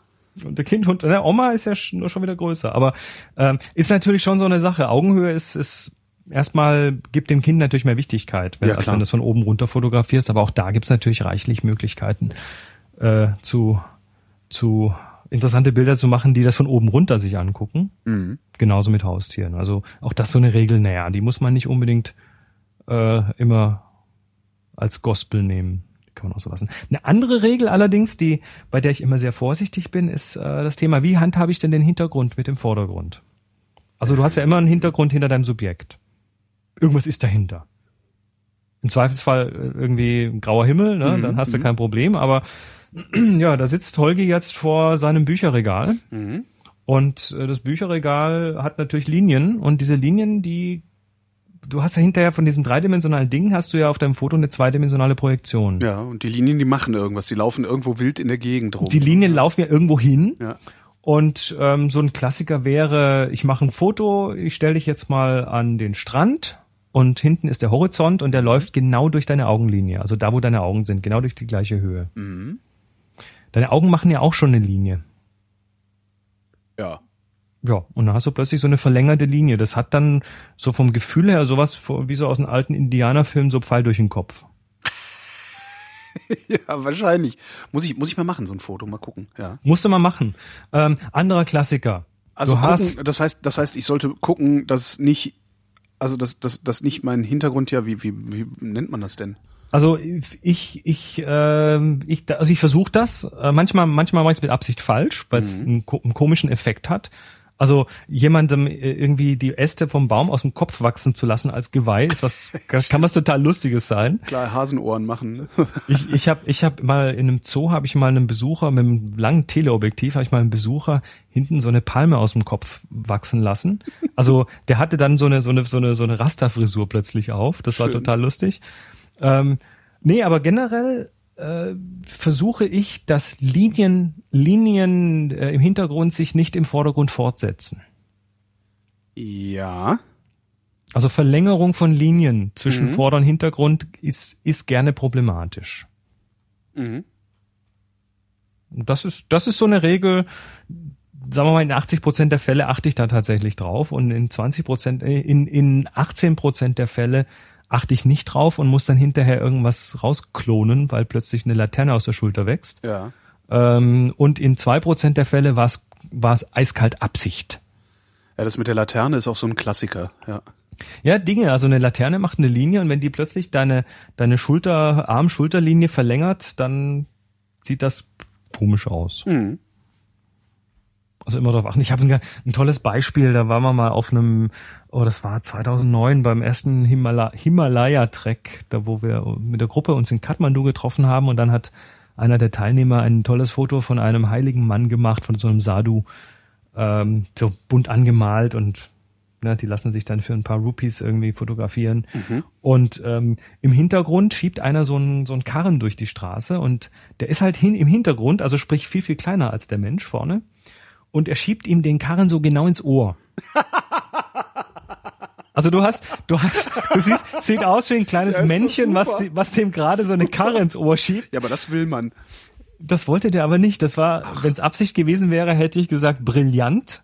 Ähm, nur dummerweise hat er es halt nicht beabsichtigt und alle haben gelacht, als sie es dann gesehen haben. Kann passieren. Ja, dann hätte ich gesagt, habe ich beabsichtigt. Also so, sobald der Lacher da ist, das immer, ja, nee, wollte ich, ich wollte das. Also das ist so eine klassische forced, sogenannte forced perspective, also eine ge- gezwungene Perspektive. Wenn du, das ist so der Klassiker, du stehst irgendwie neben dem Eiffelturm oder weit vor dem Eiffelturm und machst dann so die Hand auf zur Seite und hast den dann so zwischen deinen Fingern. Mhm. ja, oder, oder- die Sonne, Sonne zu zerquetschen oder Oder die. Sonne zerquer, genau so Sachen. Das sind dann diese Forced Perspectives. Ähm, die kannst du damit natürlich, da kannst du mit Vorderhintergrund natürlich auch prächtig spielen. Insofern ist natürlich da auch schon wieder die Regel äh, gekappt, weil man will ja vielleicht was anderes machen. Ja, Die nächste Ähm, Regel? lass uns mal so ein paar Genres anschauen. Genres. Ein paar, also Porträtfotografie wäre zum Ja. Beispiel ein, ein, Gen, ein Genre. Mhm. Ähm, und da gibt's tatsächlich so ein paar Dinge, die können dir helfen, Bilder etwas angenehmer zu machen. Und zwar nicht nur für dich, sondern auch für den, der da fotografiert wird. Also wenn, wenn man Porträts macht von dir, gibt es da so Ecken, die du, die du gerne magst oder wo du sagst, oh, das mag ich nicht auf dem Bild? Hat ja wahrscheinlich jeder so seine. Äh, nee, gar nicht, weil ich dermaßen unfotogen bin, dass es sowas von mir so gut wie gar nicht gibt. Na, da muss ich mal ein gutes Also ich habe da Foto noch von dir nie, machen. noch nie groß drüber nachgedacht. Also es ist, es gibt nur sehr, sehr, sehr wenige. Also wenn, wenn Fotos ich fotografiert werde, dann mag ich zum Beispiel überhaupt nicht, wenn ich irgendwie mehr als ein Kinn habe. So das Da klassische. Ich, ich, ich habe immer mehr als ein Kind, von daher habe ich da jetzt nicht so. Ja, äh, nee, aber für, also für mich ist das so ein Ding, wo ich sage, boah, muss das sein, ne? Da von schräg unten fotografiert und den Kopf nach vorne und dann hast du plötzlich halt irgendwie noch mehr Kinder als als üblich und das ist halt dann irgendwie so, na nee, muss nicht sein. Also ähm, so eine Geschichte kann man relativ einfach vermeiden, indem man denjenigen, der da porträtiert wird, so ein bisschen ähm, so ein bisschen leitet und sagt, oh, du mach mal den Kopf ein bisschen höher. Ach so, Und plötz- ja. Plötzlich, plötzlich spannt sich unten das Kinn und dann ist plötzlich das Doppelkinn gestreckt und nicht mehr so wichtig. Mhm. Soll noch natürlich aussehen, natürlich, aber das ist so ein Ding, ähm, sowas vermeiden hilft beiden Seiten. Ja. Also hilft auch der Akzeptanz des Bildes hinterher. Das Problem ist ja, viele Leute kennen von sich nur schlechte Bilder, weil halt, Na, vor allen Dingen kennen sie von sich nur das Spiegelbild und das ist nicht das, was da man sieht auf man dem eh Foto anders hat, aus, Genau. ja. Das ist Also ja das Problem immer, wenn ich dann mal, wenn ich mich, wenn ich dann mal einen Selfie mache, mhm. was ich praktisch nie mache. Aber wenn ich dann mal sowas mache, denke ich jedes Mal, ah, das ist ja spiegelverkehrt und mein Gesicht ist krumm und schief. Dabei bin ich halt einfach nur nicht Jedes gewohnt, Gesicht das- ist irgendwie krumm und schief. Klar. Also es gibt wenige Gesichter, die total symmetrisch sind. Hm. Und äh, das, das, äh, man, man sagt zwar, wenn Gesichter sehr symmetrisch sind, dass sie dann auch schöner wirken. Das ist aber mittlerweile auch widerlegt. Ach, Ja, also das es, es, es kann schon sein, aber es gibt da so eine, eine schöne Fotoserie, wo jemand einfach mal Gesichter genommen hat, also Porträts genommen hat, möglichst frontal fotografiert und die dann halbiert hat und dann jeweils die, die Hälfte gespiegelt hat. Also aus dem aus dem Gesicht äh, quasi zwei supersymmetrische Gesichter gemacht Ja. hat durch Spiegelung.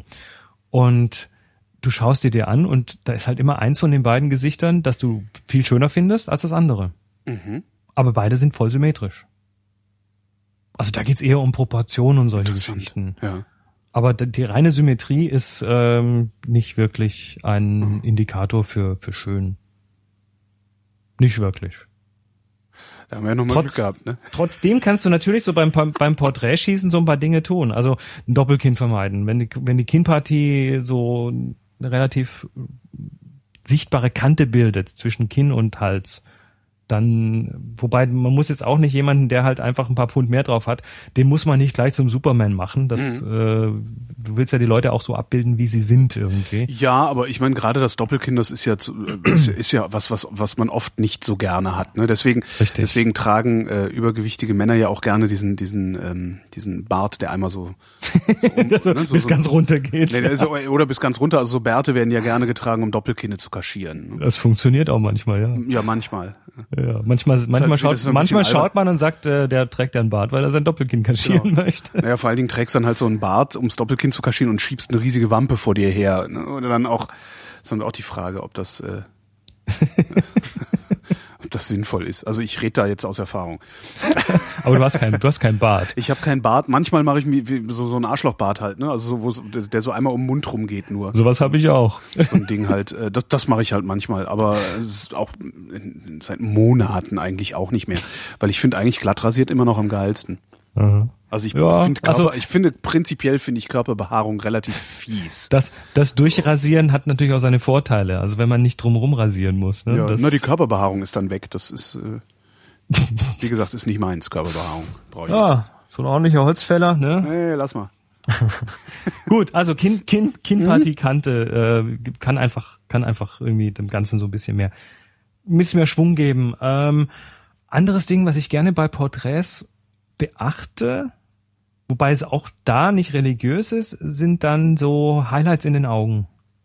Highlights in den Augen. Also wenn du, wenn du ein Porträt dir mal anschaust, da ist ja, du hast ja als Auge hast du eine glänzende Fläche und Ja.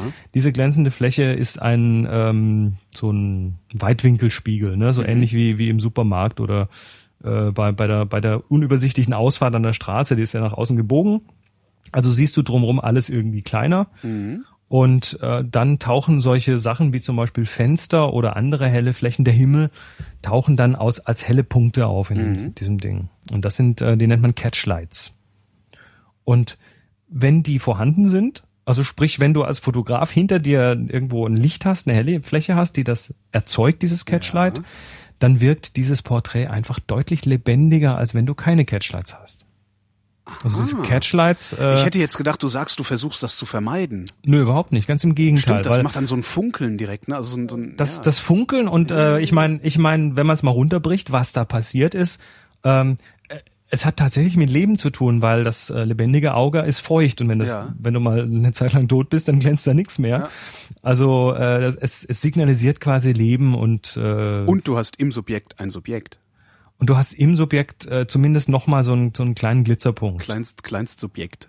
Also ich hab- habe das für diese für diese Workshops habe ich das tatsächlich mal gemacht. Ich habe mal so so eine Reihe von Porträts genommen, die ich gemacht habe und habe die äh, einmal mit Original Catchlights und einmal habe ich die Catchlights rausgeklont aus den Ja. Bildern.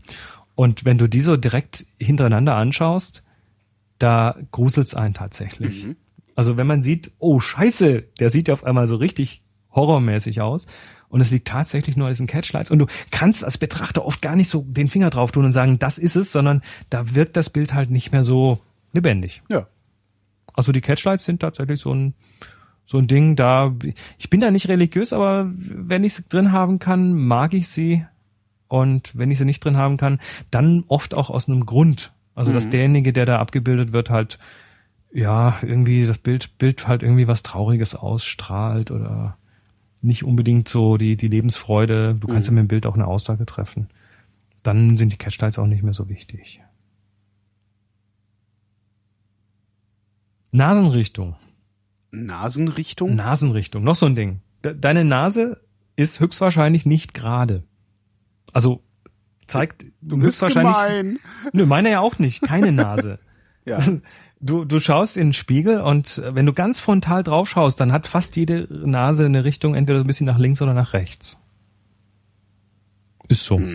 Ich guck, ich guck gerade, ich mach, guck mich gerade in meinem Selfie-Foto mach. Wie heißt das in, der- in der Kamera, äh, die vorne aus dem iPhone guckt an? Ja, in der Kamera. In der, in der Frontkamera. Frontkamera, so heißt das, ne? Nee, meine Nase ist komplett gerade. Sehr Ich schön. keine Ahnung, in welche, also ich erkenne gerade wirklich nicht, in welche Richtung sie guckt. Dann ist ja okay. Vermutlich nach rechts. Also meine, meine hat so einen leichten Linksdrall und ähm, das ist das, das ist das nächste, was was Leute oft in Fotos von sich gar nicht so gerne mögen, ist, wenn die Nase so groß wirkt. Also Nasen, Menschen sind ex, sind erstaunlich empfindlich, was ihre Nasen angeht. Mhm. Entweder sie haben da einen, irgendwie einen Haken in der Nase, den sie nicht mögen, oder die Nase zeigt eine Richtung, die sie nicht mögen, oder die Größe der Nase passt nicht. Richt- Die Richtung nehmen die meisten gar nicht wahr, weil so ist man halt im Spiegel. Und äh, wenn du dann plötzlich, und, und man gewöhnt sich ja dann dran, und wenn man dann plötzlich sich eben nicht im Spiegel sieht, dann fällt einem das aber total auf. Und dem kann man so ein bisschen entgegenwirken, indem man die Richtung, also wenn man den Kopf leicht dreht in die Richtung, so dass quasi nicht die breite Seite der Nase, sondern die etwas kürzere Seite der Nase zu einem zeigt. Das heißt, die Schokoladenseite ist auch von der Nasenrichtung abhängig. Ist auch sozusagen. davon abhängig, richtig, ja. Also da kann man sich so ein bisschen, das versuche ich auch, wobei, ne, das kann natürlich immer so, äh, da, da gibt's, da gibt's einen Zielkonflikt, da gibt's verschiedene Sachen, die so gegeneinander arbeiten können. Zum Beispiel das Thema Augen. Viele Menschen haben auch nicht zwei gleiche Augen. Eins ist ein bisschen größer als das Ja. andere. Also Also ist bei mir auch so. Ja, du musst, du musst jetzt nicht gleich wie Karl Dahl daherkommen, aber so, Ja, nein, das, so, so ein bisschen nein, das Unterschied vor allen in den- Dingen, also bei mir hängt das zum Beispiel auch davon ab, wie, wie, wie gut ich geschlafen habe. Also wenn ich ein bisschen Mhm. müde bin, dann wird sofort ein Auge kleiner bei mir. Mhm. Und äh, da kannst du natürlich so ein bisschen eine ausgleichende Wirkung machen, indem du sagst, ich nehme das, ich nehme das etwas kleinere Auge ein bisschen nach hinten. Mhm. Ich stelle das größere Auge nach vorne. Augen sind tatsächlich auch so ein Kribbelfaktor im Bild. Ja, du hast, du hast Augen und die sind halt nicht schön und schön, schön groß, sondern die wirken halt dann manchmal so ein bisschen richtig klein und dann gucken Leute sich da im Foto an und sagen, boah, hab ich Schweinsaugen. Mhm. Und das muss nicht so sein. Also das eine ist tatsächlich, welches Auge stelle ich nach hinten. Jetzt natürlich die, die Nasenkrümmung in die andere Richtung und dann hast du echt einen Zielkonflikt. Ja. Dann musst du dir was überlegen. Ähm, die andere Sache ist, jetzt muss ich kurz überlegen, Moment, ähm, die Nasenrichtung ist die eine, die Augen eine andere. Ja, genau. Die Größe des Auges hat auch ein bisschen damit zu tun, wie du, äh, wie du das Auge anschaust. Also das Auge, ähm, stell dir mal so ein Auge vor. Du hast Mhm. oben ein Lid, unten ein Lid, du hast innen eine Iris und eine Pupille. Ja. Und im Normalfall, wenn du jetzt nochmal in deinen äh, Digitalspiegel schaust, dann schneidet unten die Iris sich mit dem unteren Augenlid. Warte mal. Wie? Schneidet? Ach so, ja, das ist Die ja, Iris wird, wird quasi, die, die, die ist nicht, die liegt nicht frei, sondern die schneidet sich Genau. unten so mit dem Mhm. Augenlid. Mhm. So. Und jetzt lässt du mal das, dieses Spiegelchen so und nimmst jetzt einfach mal den Kopf so lange nach vorne, also den Kopf nach, nach vorne neigen, bis du zwischen der Iris und dem unteren Augenlid so ein bisschen weiß siehst, also bis die sich getrennt haben. Mhm. Und plötzlich wirken deine Augen viel, viel größer. Ach, warte mal. Du machst, Tatsächlich. jetzt, du machst jetzt Selfies, Ich, oder? hab, ja, ich fotografiere das gerade, damit ich das besser angucken kann, weil ich äh, ja sonst äh, weggucke. Also, ach was. Jetzt bin ich aber wirklich verblüfft. Warte mal. Und das, das kannst du natürlich als Fotograf, kannst du das entweder so machen, indem du sagst, hier, mach mal den Kopf ein bisschen nach vorne, oder du, du platzierst dich selber ein bisschen über der Augenlinie, dass sie quasi so ein bisschen zu dir hochschauen Ja. müssen. Und äh, dann kannst du damit einfach Augen machen, die viel größer aussehen. Und größere Augen wirken einfach, das kennt man, Kindchenschema wirkt viel sympathischer. genau. viel niedlicher. Auf einmal bin ich viel süßer. Ja, siehst Okay, du? mein Gesichtsausdruck ist scheiße. Der, der Rest des Gesichtsausdrucks, aber meine Augen werden tatsächlich größer. Ich habe jetzt einfach mal drei Fotos gemacht. Das ist interessant. Und du kannst das natürlich ins Extrem treiben. Also der, der Klassiker wäre ne, der klassische Facebook-Avatar. Ne? Du hast äh, linke Hand, Kamera und dann machst du von schräg oben ein Foto. Und dann hast du eigentlich diese zwei Problemzonen, nämlich das Auge und das Kinn komplett ausgeblendet. Das Auge wirkt größer, weil du nach oben schaust. Das Darum Kinn, machen die das alle das- so. Ja, ich habe gerade ein Foto Doppelkinn gemacht ist mit weg. riesigen Augen. Geil. Ich geil aus gerade. Super. Hätte ich jetzt nicht gedacht. Dummerweise habe ich ein Mikrofon vor der Schnauze und einen Kopfhörer auf. Aber ansonsten bin ich echt ein Hübscher. ja, dann, Also auf diesem einen Bild jetzt. Dann, dann schmeiß das jetzt mal gleich irgendwie auf die Radio-Website. Stimmt. ah, das ist ja interessant. Und das, das sind so Sachen, die kannst du natürlich in Regeln packen, aber irgendwann automatisierst du das ein bisschen und wenn du ein guter Porträtfotograf bist, dann achtest du eben auf so ganz viele so Kleinigkeiten. Ja, klar. Ähm, Brennweiten ist noch so ein Ding. Also wenn du Kamera hast, die du, wo du Objektive wechseln kannst oder ein Zoom-Objektiv dran hast, es gibt einfach Brennweiten, die sind besser fürs Porträtieren geeignet als andere. Ja. Also Klassiker wäre wieder, ähm, du nimmst deinen 12 Millimeter Weitwinkel Mhm. und möchtest jetzt ein Porträt machen. Was bedeutet, wenn du so weitwinklig bist? Du musst verdammt nah rangehen. Sehr nah rangehen, ja. Und damit werden natürlich die, die Verhältnisse zwischen Nasenspitze, also die, die Abstände zwischen Nasenspitze und Rest vom Gesicht irgendwie werden größer. Mhm. Je näher du dran bist, desto näher, desto mehr hast du dann relativen Abstand. Das heißt, die Nase wirkt einfach deutlich länger und größer, wenn du mit dem Weitwinkel nah rangehst, als wenn du mit einer etwas längeren Brennweite, 50 Millimeter, 80 Millimeter, ein paar Schritte zurückgehst.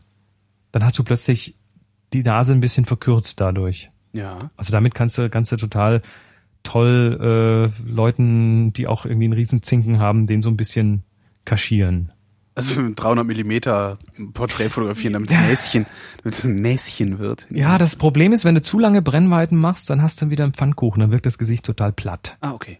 Weil dann äh, quasi alles im, fast im gleichen Abstand ist zu deinem Objektiv. Mhm. Also so, so ein Zwischending ist tatsächlich sehr gut. Und dann, wenn einer einen Riesenzinken hat, äh, den lässt er dann möglicherweise doch eher frontaler in die Kamera schauen, damit du halt, weil im Profil kommt der Zinken halt mehr raus. Ja. Wenn der das mag. Also deshalb spreche ich auch mit den Leuten vorm Port- Porträtieren immer ganz gerne nur ein bisschen drüber, was ihnen denn an Bildern von sich überhaupt nicht gefällt. Man, manche sind da völlig selbstbewusst und sagen, boah, ich mag meine Nase, die große. Ähm, mach mal ein Profilbild von mir. Das hätte ich nie gemacht, aber äh, wenn die das mögen, dann ist das doch klasse. Ja, wobei das eine Frage wäre, die ich beispielsweise gar nicht beantworten könnte, weil, äh, ja, ich weiß gar nicht, was, was mich jetzt an mir konkret stört. Ja, naja. Ja, also wenn du es nicht kannst, dann dann kann man ja mal ein paar Sachen machen und zeigen. Das ist ja das Schöne. Als Fotograf hast du ja so heutzutage so ein Display auf der Kamera und dann kannst du einfach mal ein Foto machen und demjenigen zeigen und sagen, na, gibt's da irgendwas, was dich stört oder Mhm. oder habe ich schon habe ich schon richtig gemacht? Gut, also so viel dazu, so ein paar Regeln, da die man zumindest, wenn man sie kennt, dann auch sinnvoll brechen kann oder Ja. weil auch da haben wir natürlich das Thema, zu perfekt ist nix. Also ein bisschen Ecken und Kanten, auch bei Porträts, finde ich ganz wichtig. Da, da muss man aber dann auch auf gutem Fuß mit dem, mit Ich dem Model wollte gerade stehen. sagen, weil die Ecken und Kanten, die sind ja dann auch schon sehr identitär, die dann damit abgebildet werden. Mhm. Klar. Ja. Also dazu gehört zum Beispiel, wenn jemand eine Brille hat, eine sehr weitsichtige Brille hat, ähm, da hast du halt hinterher total kleine. Äuglein. Ja. Äuglein, das ist das Wort, genau. Ja, also Äuglein und, äh, und hast natürlich an der Kante, wo das Gesicht aufhört, dass du da durchsiehst, hast du dann noch so einen riesen Knick drin. Mhm. Und das, wenn, wenn die Person so eine Brille trägt, dann lass die bitte schön die Brille auch aufbehalten, weil das gehört zu der Person dazu. Ja. Also wenn der plötzlich oder diejenige plötzlich die Brille abnimmt, ähm, damit das nicht mehr so ist und damit die Augen größer wirken, ne, dann hast du halt nicht mehr ein Porträt von der Person. Stimmt. Oder wenn jemand, was weiß ich, ein dickes Muttermal hat, ne? Das, einfach, das ist, das ist ja nachher in, in Photoshop, Lightroom, Aperture, wie auch immer, ist das ja mit einem Klick weggeklont. Ja. Aber muss man das oder gehört das zu der Person? Das würde die Person entscheiden müssen. dann, Richtig, ne? Ja. richtig. Aber solche Sachen durchaus gerne mal ansprechen, ne? Sagen, ne? Hier. Wie, Du wie- hast dann wie- Mutter mal, wollen wir das halten? Ja. Mhm. Ja. Nun gut. Also das, das mal so ein bisschen zum, zum Thema Porträtfotografie. Ja. Ähm, noch so eine Regel, also ich, du, du merkst schon, ich bin ja jetzt nicht so der Freund, der immer so, der, ich bin ja nicht, nicht so regelkonform und regelfreudig. Naja, aber du kannst ich, halt davon ableiten. Ich, ich brech die gerne mal, aber es gibt so eine Regel, die versuche ich möglichst nicht zu brechen. Und da gibt's einen schönen Merksatz. Unterm Knie schneide nie. Unterm Knie schneide nie. Mhm. Und du hast, du hast, wenn du Personen fotografierst, kannst du ja denen einfach irgendwie Körperteile abschneiden. Ja. Also im, im ja, stimmt, wenn du die Knie drauf hast, dann solltest du auch die Füße drauf haben. Im, Ansonsten im, sieht's echt bescheuert aus. Ja. Im schlimmsten Fall, ne, also ja. wenn du ganz viel wegschneidest, also beim Passbild schneidest du fast die ganze Person weg bis aufs Gesicht. Dann gibt's aber halt auch Bilder mit einem weiteren Schnitt und ähm, es gibt, es gibt so ein, es gibt so Schnitte, die sehen schön aus und es gibt Schnitte, da fühlt sich das eher wie so eine Amputation an. Und das eine ist tatsächlich unterhalb des Kniegelenkes. Da will man mehr sehen. Ja. Ähm, ja, stimmt. Das, das, das habe ich gleich drüber nachgedacht, aber stimmt natürlich. Ja. Das gleiche auch unterhalb des Ellenbogengelenkes, also zwischen Ellenbogen und und Hand.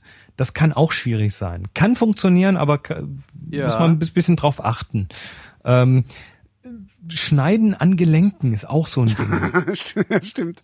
Also wenn du, wenn du am mhm. Handgelenk schneidest oder am Ellenbogen oder an der Schulter oder direkt am Hals, dann hat das immer so ein Amputationsgefühl. Ja, allein die Vorstellung ist schon fies. Ja. Mhm. Mhm. Also an Gelenken schneiden, ein bisschen aufpassen damit. Ähm, generell, generell lieber so ein bisschen, ja, so, so ein bisschen so machen, dass man da, so schneiden, dass hinterher der Betrachter bemerkt, oh, das war Absicht. Mhm. Also, wenn ich schon was abschneide, dann ordentlich, ne? Dann, dann, dann, dann nicht so, als ob es aus Versehen passiert dann wäre. Dann den ganzen Kopf, genau. Genau, wenn dann den ganzen Kopf. Ähm, das kannst du übrigens auf andere Sachen auch anwenden. Dieses äh, Hau rein, mach's, mach, mach ordentlich, zeig, dass du es so gemeint hast. Kannst du bei anderen Sachen auch machen. Also, sagen wir mal, dein, dein Klassiker, der Horizont, der nicht gerade ist. Ja. Du kannst, du kannst natürlich ein Bild machen, wo der Horizont schief ist. Aber du kannst, du kannst halt ein Bild machen, wo der Horizont so ein bisschen schief ist und dann sieht's nicht nach Absicht aus. Dann schaut sich der Betrachter das an und sagt, ja. Holgi hat mal wieder die Kamera nicht gerade gehalten. Aber wenn du jetzt irgendwie, sagen wir mal, 20 Grad schief machst, ja dann sieht der Betrachter, boah, das kann ihm nicht aus Versehen passiert sein, das hat er mit Absicht gemacht. Ja, wobei da, also da, da, also es gab zwei Fotos, wo, die, die mir tatsächlich um die Ohren gehauen wurden und das nicht nur von eurem Hausmeister. Ähm, da ist mir aber wirklich versehentlich auch der Horizont dermaßen ausgelaufen. Und ich habe es nicht gesehen. Ich habe einen Typen, der an äh, am, am Wasser steht, also auf so, so eine Felsküste äh, und, und angelt. Den habe ich fotografiert und habe mich wirklich nur auf diesen Typen konzentriert. Und hinten ist, das, das müssen sogar mehr als 20 Grad gewesen sein, die da hinten ausgekippt sind. Ja. ja. Also es, es kann natürlich, ich meine, du kannst das schon nutzen, wenn du eine Komposition hast und die ist halt viel zu brav oder viel zu hübsch oder es fehlt so ein bisschen Dynamik drin, dann kann man schon mal die Kamera kippen und dadurch einfach auch eine Dynamik erzeugen. Mhm. Das geht schon. Und es gibt aber natürlich bestimmte Bilder, wo es halt nicht wirklich funktioniert. Das kann es, ich kann jetzt aber keine konkreten äh, Szenarien nennen, in denen das der Fall ja. wäre. Also das, das Problem ist, ne, wenn, also ich, ich merke es ja, ich merke es ja bei den Workshops oft, wir haben ja dann relativ hohen Männeranteil bei den Teilnehmern, was ich ja. schade finde. Aber so ist das nun mal. Und Warum das ist das so? Warum? Ja, das liegt daran, dass das wir ist natürlich. doch Kunst. Frauen machen doch gerne Kunst, dachte ich heißt es immer. Ja, Fotografie, Fotograf, die vielen, viele Fotografen heutzutage kommen natürlich über die Technik zum Fotografieren. Ach so. Du hast, du hast ja diese Geräte mit, die großen schwarzen Geräte mit vielen Bildschirmen und Knöpfen. Das spricht natürlich so einen gewissen Typus von Person an. Und das also, sind nicht die Mädchen, immer noch nicht. Obwohl, leider immer noch nicht. Obwohl wir seit Jahren daran arbeiten, ja. Na gut, es gibt es gibt dann schon, also muss man sagen, es gibt dann schon einige Frauen, die dann auch äh, total drin aufgehen und das finde ich super geil aber äh, halt wenig, weniger als ich gerne hätte. Und mhm. ähm, das heißt, wir haben, wir haben dann schon so in der Fotografie heute, und ich, ich weiß, ich tue jetzt, ich bin jetzt nicht gerecht gegenüber den allen den Künstlern da draußen, aber ich sag mal, der, der, der Nerd-Anteil ist halt relativ hoch. Ah ja. Und ähm, dieser Personentypus, der hat natürlich auch gern so so Regeln, ne? Der hatte hm. gern, gern so äh, Kochrezepte. Mach eins, mach zwei, dann drei und dann kommt vier dabei raus. Richtig. Und ähm, das ist mir ganz wichtig, dass das natürlich hier nicht jetzt alles so so tatsächlich so in hier hier ist your golden bullet or your silver bullet, mach mal. das ist nicht so machbar. Und äh, zum Beispiel der Winkel, den du hier in deinem Horizont hast, wenn du den tatsächlich kippst, es gibt da jetzt nicht die Zahl, ne, ab 14,3 Grad ist es okay. Das macht's halt natürlich für äh, für den Nerd macht das das unglaublich schwer, ne? Weil ich, Ja. ich, ich erinnere mich noch daran, wie ich ein Freund von mir auch auch ein Hochgrad-Nerd, äh, der de- dem habe ich mal gesagt, wieso kaufst du dir diese Fertigmischung für Pfannkuchen? Das kannst du selber zusammenschütten. Und der sagt, wie denn? Und ich sag, naja, nimmst halt irgendwie fünf Esslöffel Mehl, ein Ei und dann tust du Milch bei, bis es glatt ist. Jo, was ist glatt? Genau, nee, wie viel Milch? Sag ich, ja, einen Schluck, bis es reicht. Ja, wann reicht's denn? Ja, wenn's glatt ist. Genau, und dann, was Ja. ist denn glatt? Ja, wir- und so weiter, ja. Du, ich ja, kenne das. Wir, wir haben das ja, also Moni und ich haben ja so ein, so ein kleines Kochblog. Also Moni hat das und ich darf da ab und zu auch mal schreiben. Ja. Und äh, das ist kruste und krümel.de. Mhm. Und da haben wir äh, auch immer, da, immer wieder ein Rezept für irgendwas. Und ja, wenn du ein Rezept aufschreibst, also bei mir, bei uns ist das so, wenn wir das vorher gemacht haben, dann haben wir natürlich nicht konkret mitgeschrieben 120 Gramm hiervon und 80 Gramm hiervon, sondern wie du sagst, ne, mach das rein und das rein und dann nach Geschmack Salz und Pfeffer. Ja. Und äh, dann kommen natürlich, wenn man das jetzt nicht exakt aufschreibt, sofort die Fragen. Wie ja, viel? wie jetzt 100 Gramm oder 120 Gramm Mehl? Ja. Oder Ich antworte dann halt auch immer mit Ja. ja, aber, aber oder ich habe oder ich habe ähm, mit meinem Bruder, meiner Mutter zusammen. Meine Mutter hat muss sich so glutenfrei ernähren und die die äh, hat irgendwie so ein paar Kochbücher gemacht und das letzte haben wir gemeinsam gemacht. Und ähm, das Wie gemacht. Nicht, gemacht, so ein E-Book haben wir gemacht. Ach so. Ein Backbuch, ein glutenfreies Backbuch. Ach, das ist ja interessant. Wie heißt denn das? Äh, glutenfrei backen. Äh, nee, nee, nee, Moment, äh, heißt nicht, also du findest auf glutenfrei-backen.de findest du's. Ah, okay. Trudels himmlisches Backbuch. Das ist ja ganz interessant. Es gibt, es gibt ja eben, es gibt ja tatsächlich Leute, die Gluten Oh, nicht immer vertragen. mehr, ja. Naja, die meisten mehr. von denen bilden sich das, glaube ich, auch nur ein, dass sie das nicht vertragen. Aber äh, Also wer eine echte Zöliakie hat, weiß das. ja, wer eine echte hat, weiß das, ja, genau. Oder sucht oder sucht lange nach dem Problem, weil Mhm. weil du so die, die Arzt-Odyssee ist relativ lange oft, Das weil die glaub ich. Ärzte das halt alles nicht kennen, auch auch heute noch nicht so. Mhm. Also meine Mutter hat irgendwie zehn Jahre lang abgenommen und sich schlecht gefühlt, bis man Wow. dann rausgefunden hat, bis sie kurz bevor sie dann weg war, hat dann ein Arzt gesagt, das könnte das und das sein. Oder nee, eine Ernährungsberaterin hat's gesagt, nicht mein Arzt. Egal, also auf jeden Fall macht die das seit vielen Jahren und kocht und backt halt gern und hat dann und ähm, nee, und dann haben wir also zu den Rezepten, wir mussten tatsächlich alle diese Rezepte, die dann aufgeschrieben waren, nochmal nachkochen und backen. Mhm. Um ganz sicher zu gehen, dass die Rezepte und die Mengen und die Zeiten alle so stimmen. Also Auch das muss man, ja, muss man alles nochmal machen, ansonsten kommen hinterher die Beschwerden. Ja, das ist nicht so knusprig geworden oder das war, ne, und so weiter. Mhm. Also Rezepte sind, sind mit Vorsicht zu genießen. Wie kommen wir denn jetzt zurück zu, äh, wo waren wir überhaupt? Unterm Knie schneide nie. Waren Wir, wir, gerade, sind, ne? wir waren bei Be Bold. Hau rein, mach's, mach's, als ob du's äh, absichtlich gemacht hast. Beim Kochen muss man da aufpassen, ne? Nicht, dass man sagt, versalz es richtig, also Ja. das dann auch nicht, äh, sondern die, die Menge sollte schon ungefähr dem, dem Gericht angemessen sein. Aber das sind so Sachen, die du beim Fotografieren natürlich mit der Zeit dir aneignest. Also Mhm. das, das äh, anstatt das jetzt zu versuchen, in Winkel und äh, Gradmaße zu packen, würde ich sagen, macht da mal viele Bilder und dann vertraut aber eurem Bauch, welches euch davon am besten gefällt.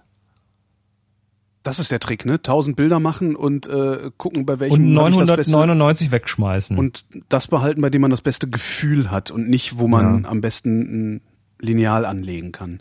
Richtig. Ah ja. Also dieses Be Bold äh, kann man noch an einer anderen Stelle anwenden und zwar, also nicht nur jetzt gerade Horizonte, sondern ähm, Abstände. Also wenn ich jetzt ein Foto von einem Subjekt mache und das, das, das berührt gerade so die Kante vom Bild. Sagen wir mal Porträt und ich berühre jetzt gerade so mit dem oberen, mit den oberen Haarspitzen den, die Kante vom Bild oben. Mhm.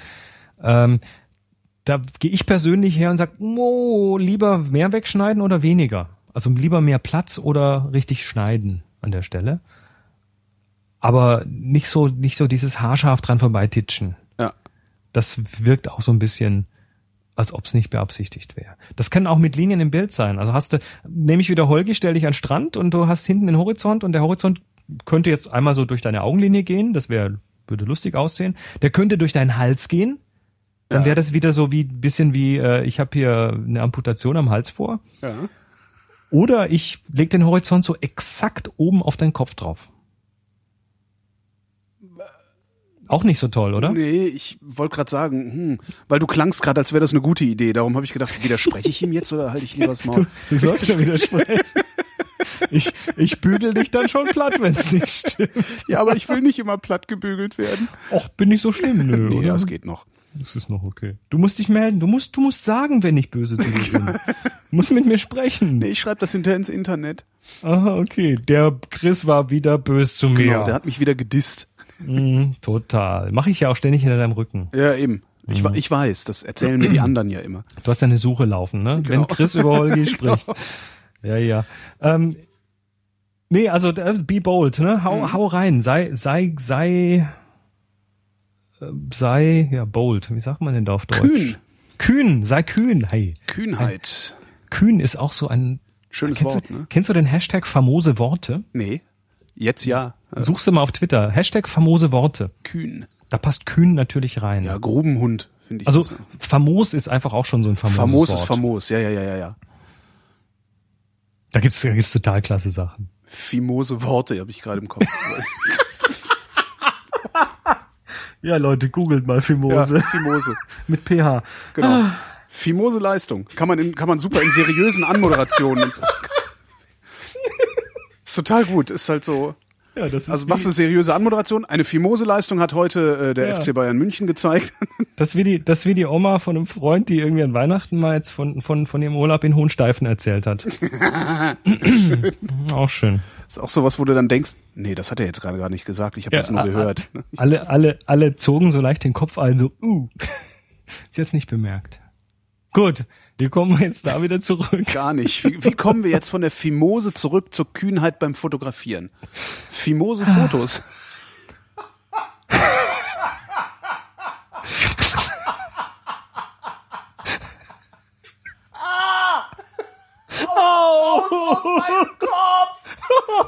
Diese Bilder.